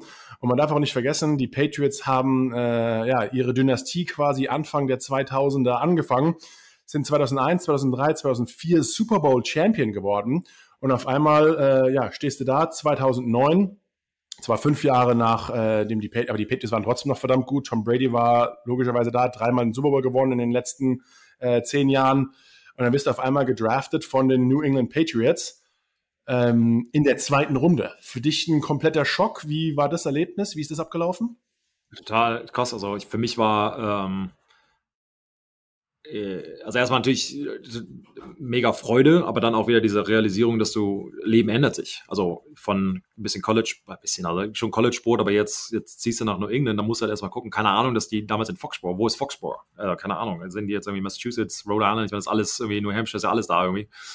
Ähm, und das, äh, ja, auf einmal bist du halt Profisportler. Also es ist so dieser Traum, den, den du gar nicht wahrhaben möchtest, auf einmal wahr ja, und man darf auch nicht vergessen, Sebastian, sorry für die Leute draußen, ein Zweitrunden-Pick bekommt auch gleich mal Volley relativ gutes Geld, garantiert auch. Also du kriegst deinen Vertrag, du kriegst einen Signing-Bonus und hast auf einmal von irgendwie 4 Euro auf dem Konto auf jeden Fall mehr als das. Äh, äh absolut. Also Leben äh, von heute auf jetzt, also gerade direkt in dem Abend, an dem hat es geändert. Also ganz, ganz klar, von, von, so, von so vielen, äh, von in so viele Richtungen, von wo es hingeht, wer was macht, ähm, Geld auch, auch ein Teil, ganz, ganz klar. Ähm, und dann will man sich da natürlich auch beweisen. Du hast erwähnt, die kamen zwei Jahre zuvor, also die ungeschlagene Saison, äh, naja, also bis zum Super Bowl zumindest.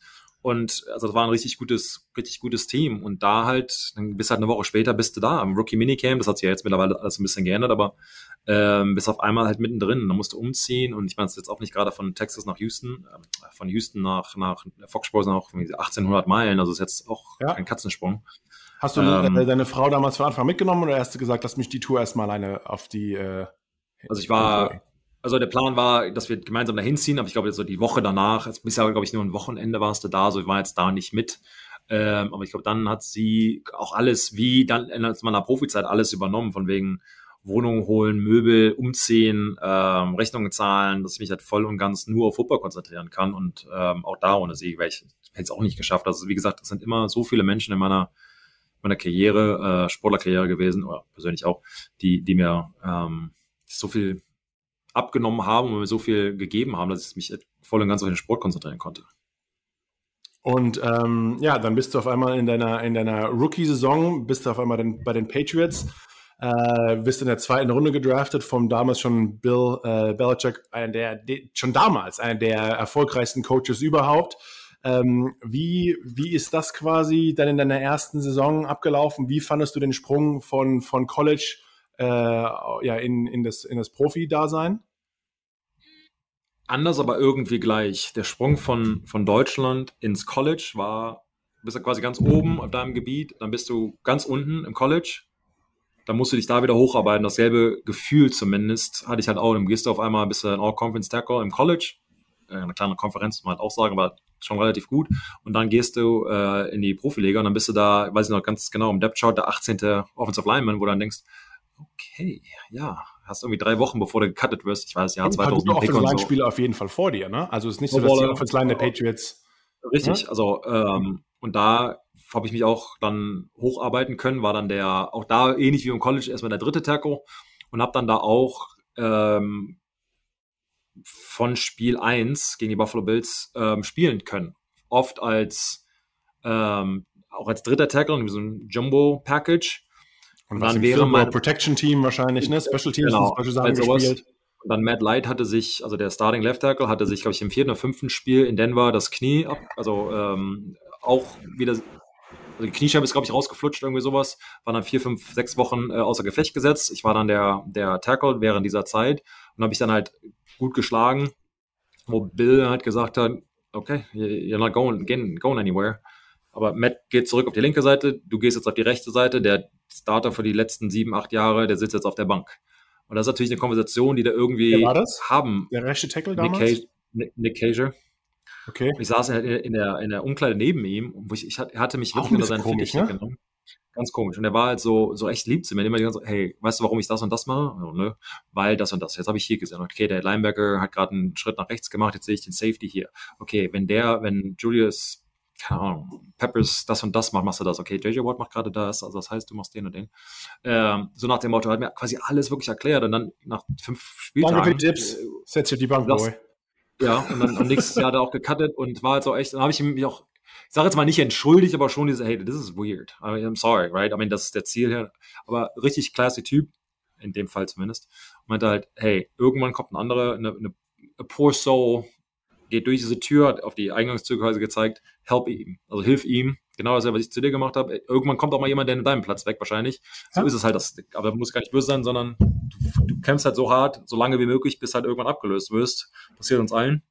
Oder, oder gehst vorher in Rente. Ähm, ähm, die, meisten, und die meisten spielen nicht quasi einfach so lange sie wollen, sondern bis jemand Neues kommt, bis die Verletzungen, bis sie abgesäbelt werden, wie auch immer.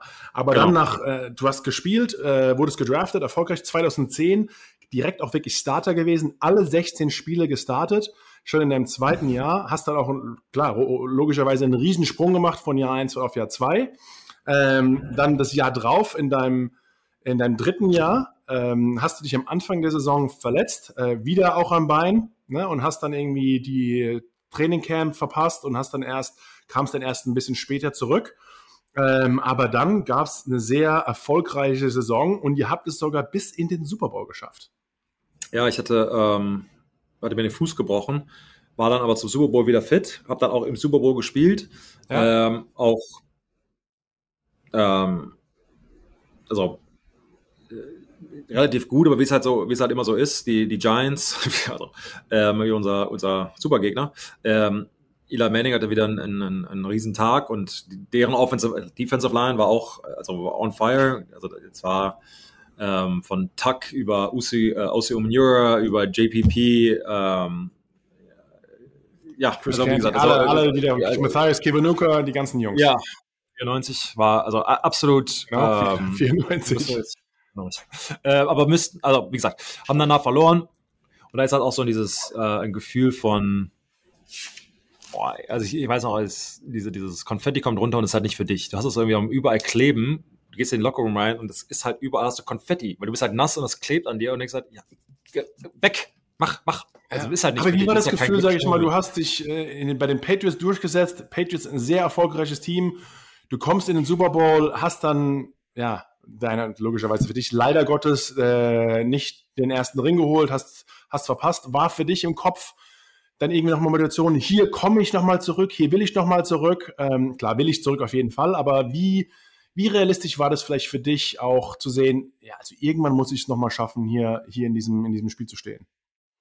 Ähm, ja, War das ein also die, ich glaub, Ansporn? die, Wie, wie, war, wie war das? ja, diesen, also ich, keine Ahnung, das ist, für mich war es ganz am Anfang echt große Enttäuschung, weil du halt irgendwie denkst, das war halt diese Chance. Also dieses Mal im Endspiel zu stehen, Amerika, das ist halt der Unterschied zwischen Team und, und Einzelsport. Du kannst halt auch nur deinen Teil dazu tun. Es gibt so viele, ähm, sag jetzt mal sogar Hall of Famer, die halt ähm, nicht im Super Bowl standen, weil Ja. das ist halt ein Teamsport. Ich hatte natürlich das Glück, dass mein Team, zwar angeführt von Tom Brady, dass sie mich, dass sie mich ge- mitgezogen haben, äh, aber, du, aber trotzdem ist es halt auch nicht garantiert, dass man äh, in den Super Bowl äh, zurückkommt und dann halt auch mal gewinnt.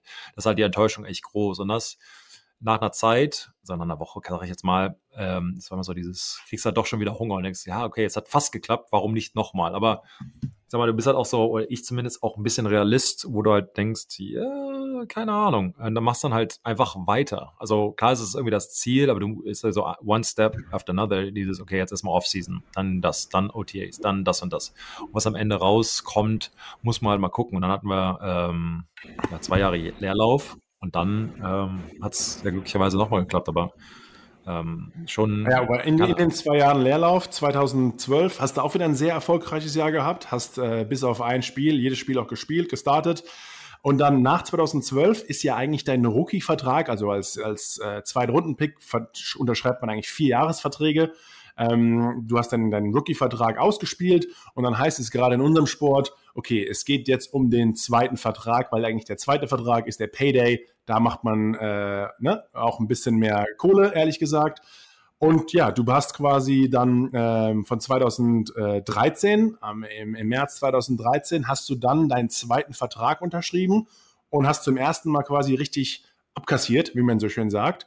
Ähm, hattest aber auch so ein paar Caveats da drin, also ein paar ähm, Punkte von wegen Playtime Incentives, gerade weil du, weil du verletzt warst, macht Bill sehr gerne, dass er in die Verträge reinschreibt, hey, ähm, wenn du spielst, bekommst du mehr Geld, wenn du nicht spielst, ist es eine Versicherung für uns, dass wir dich weniger zahlen müssen. Aber du hast dich quasi dafür entschieden, den Vertrag zu unterschreiben, gut kassiert und hast dich dann aber sogar 2013 direkt mit dem neuen Vertrag äh, schon wieder das Bein gebrochen. Und zum Glück hast du, sage ich mal, vorher den, den Vertrag unterschrieben, oder? Ja, so, so die, äh, wie es halt oft dazu kommt, irgendwie, du unterschreibst dann einen neuen Vertrag und finden, also Pech fürs Verein, für den Verein, irgendwie, dass der Spieler dann direkt verletzt. War mir auch so. Glücklicherweise war mein äh, Salary in dem Fall und Signing Bonus garantiert ähm, Ja. für das Jahr. Äh, dann war das noch okay. Aber ja, also ich weiß, ich saß bei Bill halt im, im, im Büro und haben uns so gesprochen, er hatte so ein Papier quasi da so über den Tisch geschlitten, wie man es irgendwie so sieht, und sagte, okay, das ist so ein bisschen eine grobe Outline, was ich hier gerade denke. Wenn du, wenn du spielst, keine Ahnung, bist du irgendwie so, ich weiß, I will never make you the highest paid tackle, just so you know.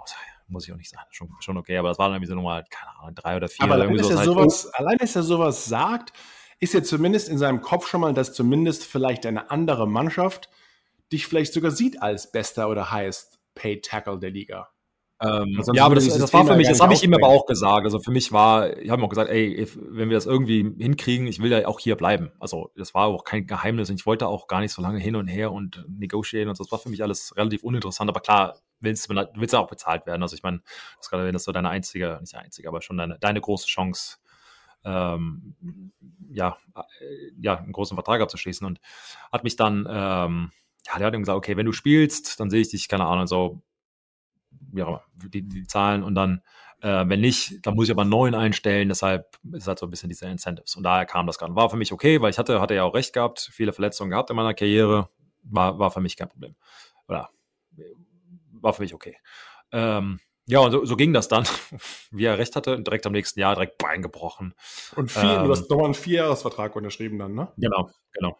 Okay. Ähm, Und dann, ähm, ja, aber dann hast du dich auch wieder recovered, äh, warst der Starting Tackle äh, auf der rechten Seite eigentlich primär ähm, und hast dann 2014 ähm, wieder in einer Saison eigentlich ähm, bis auf ein Spiel, jedes Spiel gestartet, warst wirklich gesetzter Spieler in einer der besten Mannschaften der Liga, ähm, hast den besten Quarterback der Liga beschützt und ihr habt dann, ähm, ja, nach 2011, 12 Saison, habt ihr es dann wirklich 2014 nochmal in den Super Bowl äh, geschafft. Und da sah es ja auch kurzzeitig so aus, als würden die Seahawks mit Marshawn Lynch das Ding reißen. Ja, aber äh, Malcolm Butler, der auch bis vor kurzem wieder bei den Patriots war, ähm, hat euch quasi das Ganze gerettet. Und wie war dann im Vergleich zu, ähm, ja, das Konfetti kam, nicht für dich runter. Wie war der Vergleich? Jetzt ist das Konfetti für dich da und wie war das dann wirklich das Gefühl? Ja, Euphorie pur. Vor allen Dingen, wie du erzählt hast, eigentlich bist du in Gedanken, also ich meine, ähm, das Spiel, es war knapp und wir konnten Marshall Lynch nicht stoppen und da waren wir sagen gerade vorne und Marshall Lynch marschiert übers Feld und dann diese berühmte Szene mit äh, Malcolm Butler, der intercepted hat und wir dann am Ende das, den Super Bowl gewinnen.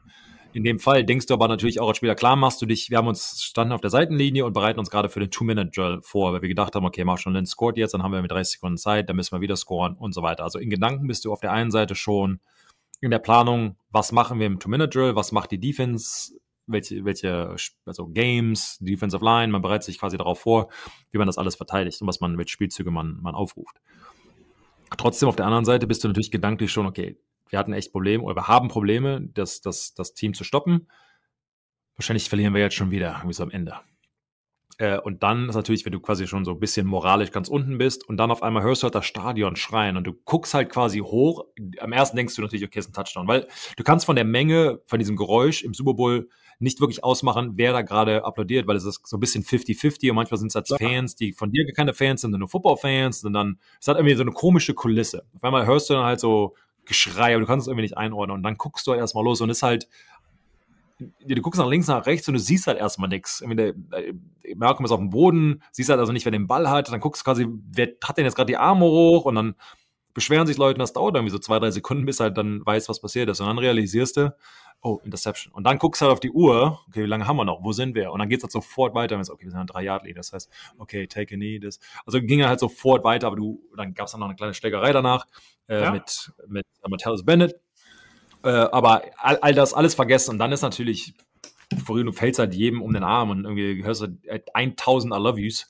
Äh, und nachdem wir haben es endlich geschafft und dann kommen die Frauen und Kinder und Verwandte auf den, auf den Tisch. Tisch äh, Waren deine Eltern beim Spiel? War beim Spiel. Äh, wer, war, wer war von deiner Familie beim Super Bowl dabei? Äh, also meine Freundin damals, meine Frau und dann äh, meine, ähm, meine Eltern. Äh, ich glaube, mein Schwager war, glaube ich, auch dabei. Schwester? So genau. Ja, meine Schwester musste arbeiten. Okay. Ähm, ja, ich glaube die drei. Äh, und dann, ähm, ja, und dann war, kam danach diese, diese berühmten äh, Football-Partys. Also der Eigentümer schmeißt halt so eine, so eine, so eine Riesenparty und dann bist du komplett durchgedreht, oder? Du schläfst halt nicht und dann geht es halt irgendwie um halb acht nach Hause und sitzt dann halt mit dicken Augen und ja, fährst nach Hause und fährst halt von Arizona über ähm, äh, ja, Mitte Fe Februar nach Foxborough und landest halt auch bei minus 30 Grad und Stehschippen und ja, dann bist du halt wieder im Alltag. Aber du wirst, wirst empfangen und dann hast du noch mal eine Parade. Ich meine, das muss doch Parade durch Boston, das muss doch alles unglaublich gewesen sein, oder? Das ist Wahnsinn. Also du, die haben halt diese Duckboats, das heißt, es sind Boot, ja, so Amphibienboote quasi, die, die fahren durch die Stadt und können dann, machen wir bei der Parade nicht, aber können dann halt auch in, äh, in Boston Harbor, also können dann quasi segeln gehen, sagen wir mal. Äh, aber du fährst dann halt durch, keine Ahnung, wie lange das ist, Stunde oder zwei, durch ganz Boston und die stehen, da sind bestimmt zwei, drei Millionen Menschen, die dich halt anfeuern und es sind so 100 Reihen tief über Meilen entlang und alle feiern so und es ist morgens 10 Uhr und alle sind so Knülle und schmeißen dir Bierdosen hin und aus den Fenstern schreien so ein Konfetti fliegt und Party und alle feiern und es ist Musik und es ist halt Euphorie pur und es ist halt ein, ein einmaliges Erlebnis und ähm, also, also wirklich wäre wär das mal auch nicht da würde ich jedem wünschen, auf dem Boot zu sein, aber selbst mal da irgendwie das alles mal zu so, so eine Sportparade zu sehen, ist schon, schon echt, echt fantastisch und, und wie gesagt einmalig. Dann wurdest du nach äh, ja, deiner erfolgreichsten Saison, muss man ganz ehrlich sagen, oder? 2014 auch persönlich für dich ein super Jahr gewesen und ähm, klar, Super Bowl gewonnen. Äh, dann wurdest du 2015, nachdem sich Nate Soldier äh, verletzt hat, sogar wieder auf die linke Seite gewechselt. Ähm, war das eine Riesenumstellung nochmal für dich? Ich meine, du warst da auch Veteran, hast das lange rechte Tackle gespielt. Wieder mal, äh, ja, mal wieder was Neues, mehr oder weniger. Ja, wir hatten, hatten einen Swing-Tackle, unser dritter Tackle, also im Training hast du halt immer den dritten Tackle, der dann im, im Drill mal nach links, mal nach rechts geht, dir quasi eine Pause gibt. Und das ist dann auch eigentlich so gedacht, wenn das im Spiel halt passiert, dass er dann halt auch dich ablöst, also wenn du verletzt bist, der für dich reinkommt oder auf der anderen Seite. Gegen Dallas hast du erwähnt, er seinen Bizeps gerissen. Ähm, das hat dann nicht so wirklich geklappt und dann kam ich am nächsten Morgen zum, zum Meeting und man sagt, okay, du bist jetzt nur der nächste Tackle für den Rest des Jahres. Dann denkst du halt, okay, auch seit sieben Jahren nicht mehr gemacht, aber cool, ja, yeah, nee, super, machen wir halt. hat er jetzt natürlich nichts gesagt, machst du yes sir und dann gehst du nach Hause und denkst, ja, steht sich ja der linken, linken wie man, wenn man äh, sich mit auf einmal der mit der linken Hand die Zähne putzt oder den Hintern abwischt oder wie auch immer. Es ist einfach alles anders und man denkt, ach, gar nicht so schwer. Aber mhm. Es ist eine Riesenumstellung eigentlich auch, oder? Ist, ist, eine, ist eine Riesenumstellung von so Muscle Memory, was der Körper quasi macht, aber auch von den Zahlen her. Für mich war halt immer so, okay, 65 Protection. Du weißt sofort, was du machst. Und jetzt musst du auf einmal dauert halt diese halbe Sekunde länger, du musst halt erstmal denken, 6-2 aus Front, oh, ist Backside. Das heißt, dass halt, also, du wirst halt so logisch durch diesen Spielzug durchdenken, was halt alles ähm, suboptimal sagen wir mal so. Aber auch da, ich meine, du machst halt, das ist halt auch Teil des Teamsports und völlig in, völlig in Ordnung. Ähm, aber da, in dem Jahr kamen wir nur, in Anführungsstrichen, wieder zum AFC Championship Game und haben dann da. Wie so, äh, wie so oft, aber.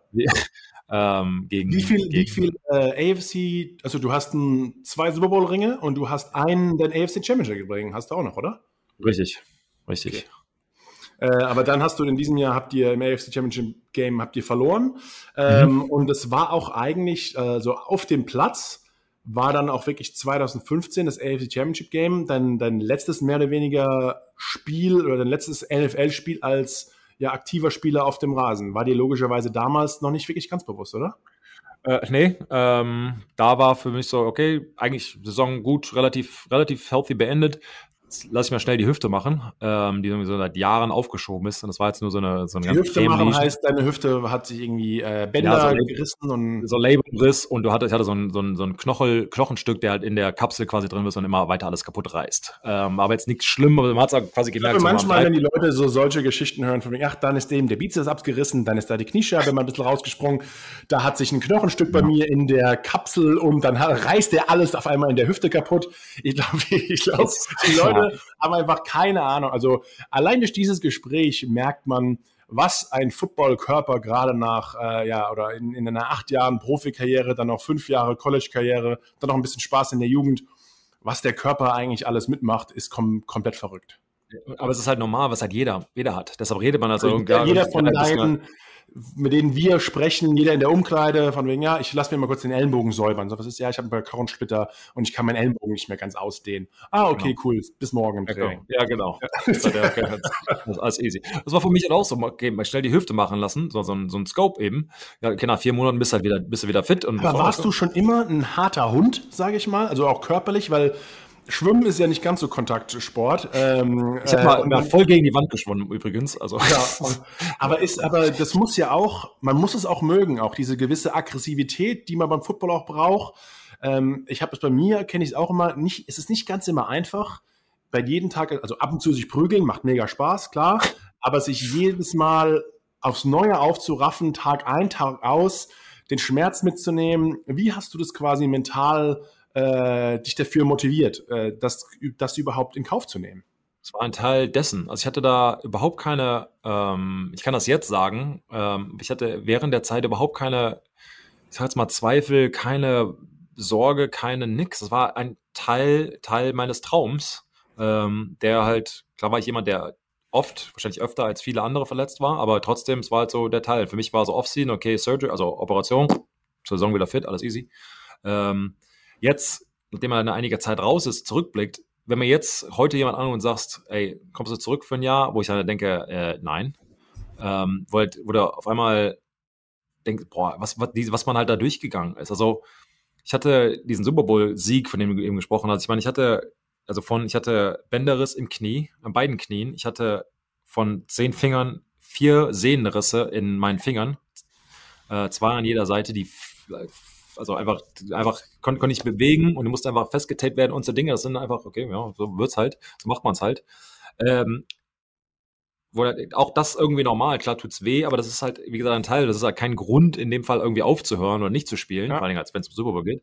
Ähm, aber wenn man einmal da raus ist aus diesem men mentalen ähm, äh, ja, Kreis, sagen wir mal, schwer da wieder reinzukommen, zumindest für mich. Ähm, und dann, das war auch die Entscheidung, am Ende. Das war halt das dieses Jahr und dann, wie gesagt, ging meine Hüfte ging dann nicht mehr so gut. Ähm, hat es eigentlich verschlimmert. Da muss ich nochmal operiert werden. Dann war es nochmal sechs Monate, war für mich so ein bisschen, nicht ein bisschen, war die Saison für mich gelaufen. Aber dann kam auch äh, meine erste Tochter dazu. Und da war, es für mich gelaufen. Also mental kam ich dann, das war so ein bisschen der, der Aufwach, Aufwachpunkt, hört sich so schlimm an, aber das war für mich der, was nützt mir der goldene Rollstuhl? Ich hatte, für mich und meine Frau war es okay, wenn ich, wenn ich physisch mich dem, dem aussetze und Verletzungen nehm, nahm ich in Kauf. Meine Tochter hatte sich, ähm, hat sich das nicht ausgesucht. Ähm, und ich wollte halt, ähm, oder will immer noch, äh, für sie da sein und sie mit ihr spielen und auf die Knie gehen können und laufen und Fahrrad fahren und alles Mögliche. Und da war es für mich, konnte ich es mental nicht mehr mit mir vereinbaren, Vater zu sein und äh, weiter diese Verletzung, die ich ja jedes Jahr hatte. Ich hatte, ich hatte am Ende meiner Karriere zwölf Operationen. Ähm, Komplett war sehr, wahrscheinlich, dass halt wieder welche dazukommen und irgendwann kann es halt auch mal sein, dass, dass davon halt dich nicht mehr erholst. Und das war, wie gesagt, das war für mich Familie first. Ja, und acht Jahre Profi, muss ich sagen. Und dann hast du in deinem letzten Jahr, äh, du warst auf der, zuerst auf der PUP, also Physical Unable to Perform Liste mit einer Hüftverletzung. Dann wurdest du doch auf IR gesetzt, nicht mehr aktiviert. Warst aber noch ein wichtiger Bestandteil des Patriots-Teams äh, als Mentor für die jungen Leute da. Hast dann mit, dem, mit den Patriots noch deinen zweiten Super Bowl gewonnen, in dem Spiel, das viele bekannt wurde, mit diesem, einer der größten Comebacks wahrscheinlich der Sportgeschichte.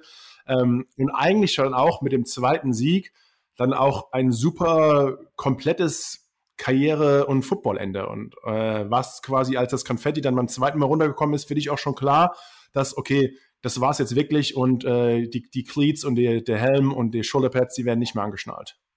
Ja, äh, klar ist immer noch so ein bisschen, ja, ich könnte ja doch noch so ein bisschen, aber nee, es war für mich, war für mich schon klar und ähm, es war, ich hatte persönlich irgendwie alles erreicht, was ich erreichen konnte.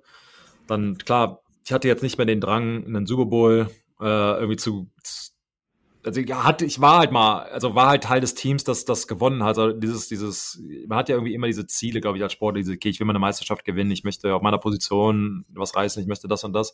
Hatte so ein bisschen die Häkchen da machen können und ähm, aber für mich war halt, wie gesagt, der, der Ausschlagpunkt war halt Verletzungen und Familie und ich konnte das nicht mehr mit mir vereinbaren und ähm, jetzt sitze ich auf der anderen Seite immer noch eng mit Football, ähm, ja. aber äh, glücklicherweise ähm, kann ich jetzt hoffentlich anderen Menschen helfen, die, die sich für Football eben interessieren.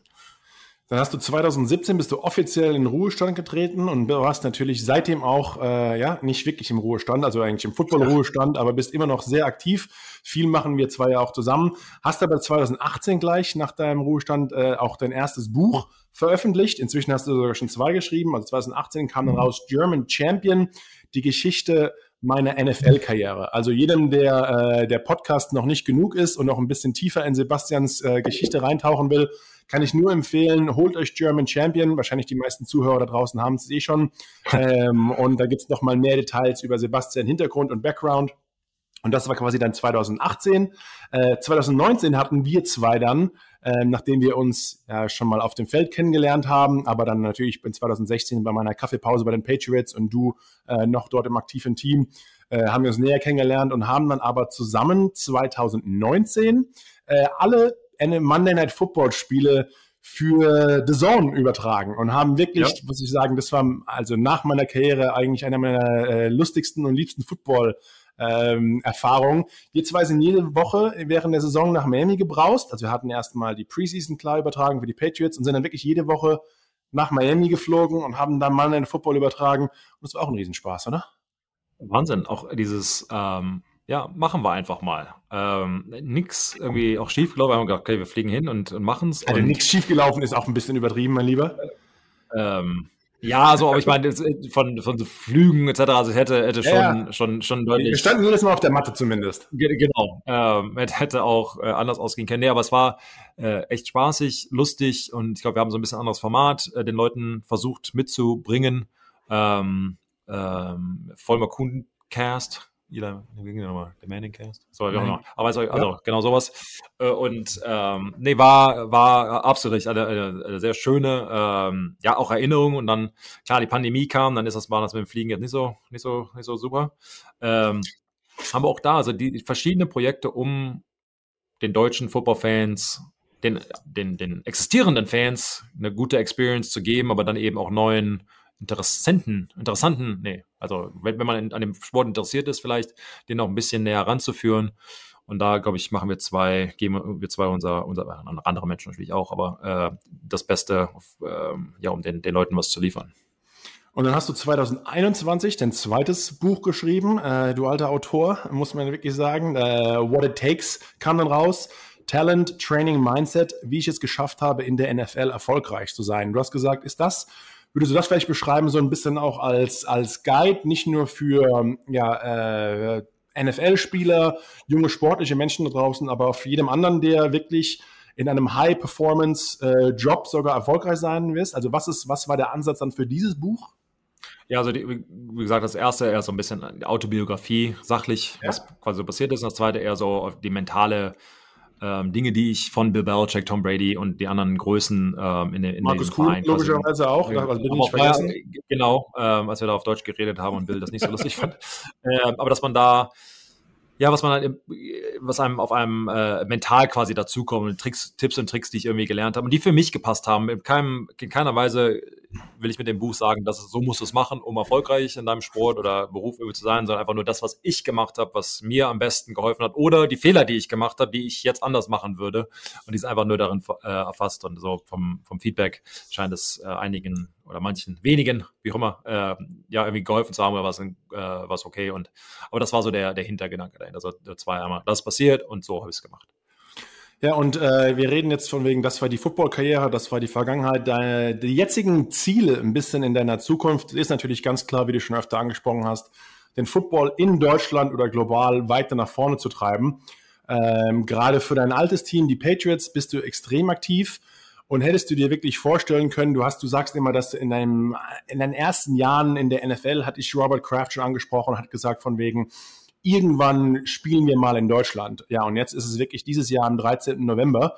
Ist es wirklich soweit? Die NFL spielt in München. Natürlich nicht, oder leider Gottes vielleicht für dich oder die Patriots-Fans da draußen.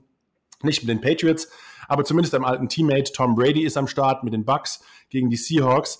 Wie was ist für dich oder wie findest du das eigentlich äh, als, als Entwicklung unseres Sports in Deutschland, dass wir wirklich jetzt dieses Jahr ein Spiel in München haben? Ist doch eigentlich unglaublich, oder? Wahnsinn, du hast das erzählt. Also Mr. Kraft hat damals 2009 mir schon gesagt, in zwei, drei Jahren spielen wir in Deutschland. Gut, hat ein bisschen länger gedauert, äh, aber jetzt sind wir endlich da und ähm, jetzt hier als ähm, ja mit mit der NFL zusammen endlich auf dem deutschen Boden, deutschen Stadion in München, was erzählt, da die, die Starter, also ein reguläres Saisonspiel zu haben zwischen zwei richtig guten Teams, ist natürlich ähm, ja ein Wahnsinn. Und dann äh, die NFL Deutschland natürlich angeführt hier mit Alexander Steinfurt, der dann mit seinem, mit uns, aber mit seinem Team quasi auch ja mehr, noch mehr dazu tut, dass sich Deutschland oder dass sich der Football in Deutschland eben weiterentwickelt und dieses Spiel ist, glaube ich, ein weiterer Riesenschritt, aber es ist ja auch nicht das letzte. Also der, der absolute Fokus dahinter ist ja, sich als NFL in Deutschland in der Community zu etablieren. Es ist kein, wir kommen mal rein, spielen und spielen und sind wieder weg, sondern ähm, wir bleiben in Deutschland, wir sind Flag Football in den Schulen, wir haben Events, wir wollen ähm, ja der Community was zurückgeben, genau derselben Anspruch, die die äh, NFL in Amerika hat, eben auch ähm, ja die Werte nach Deutschland äh, vermitteln.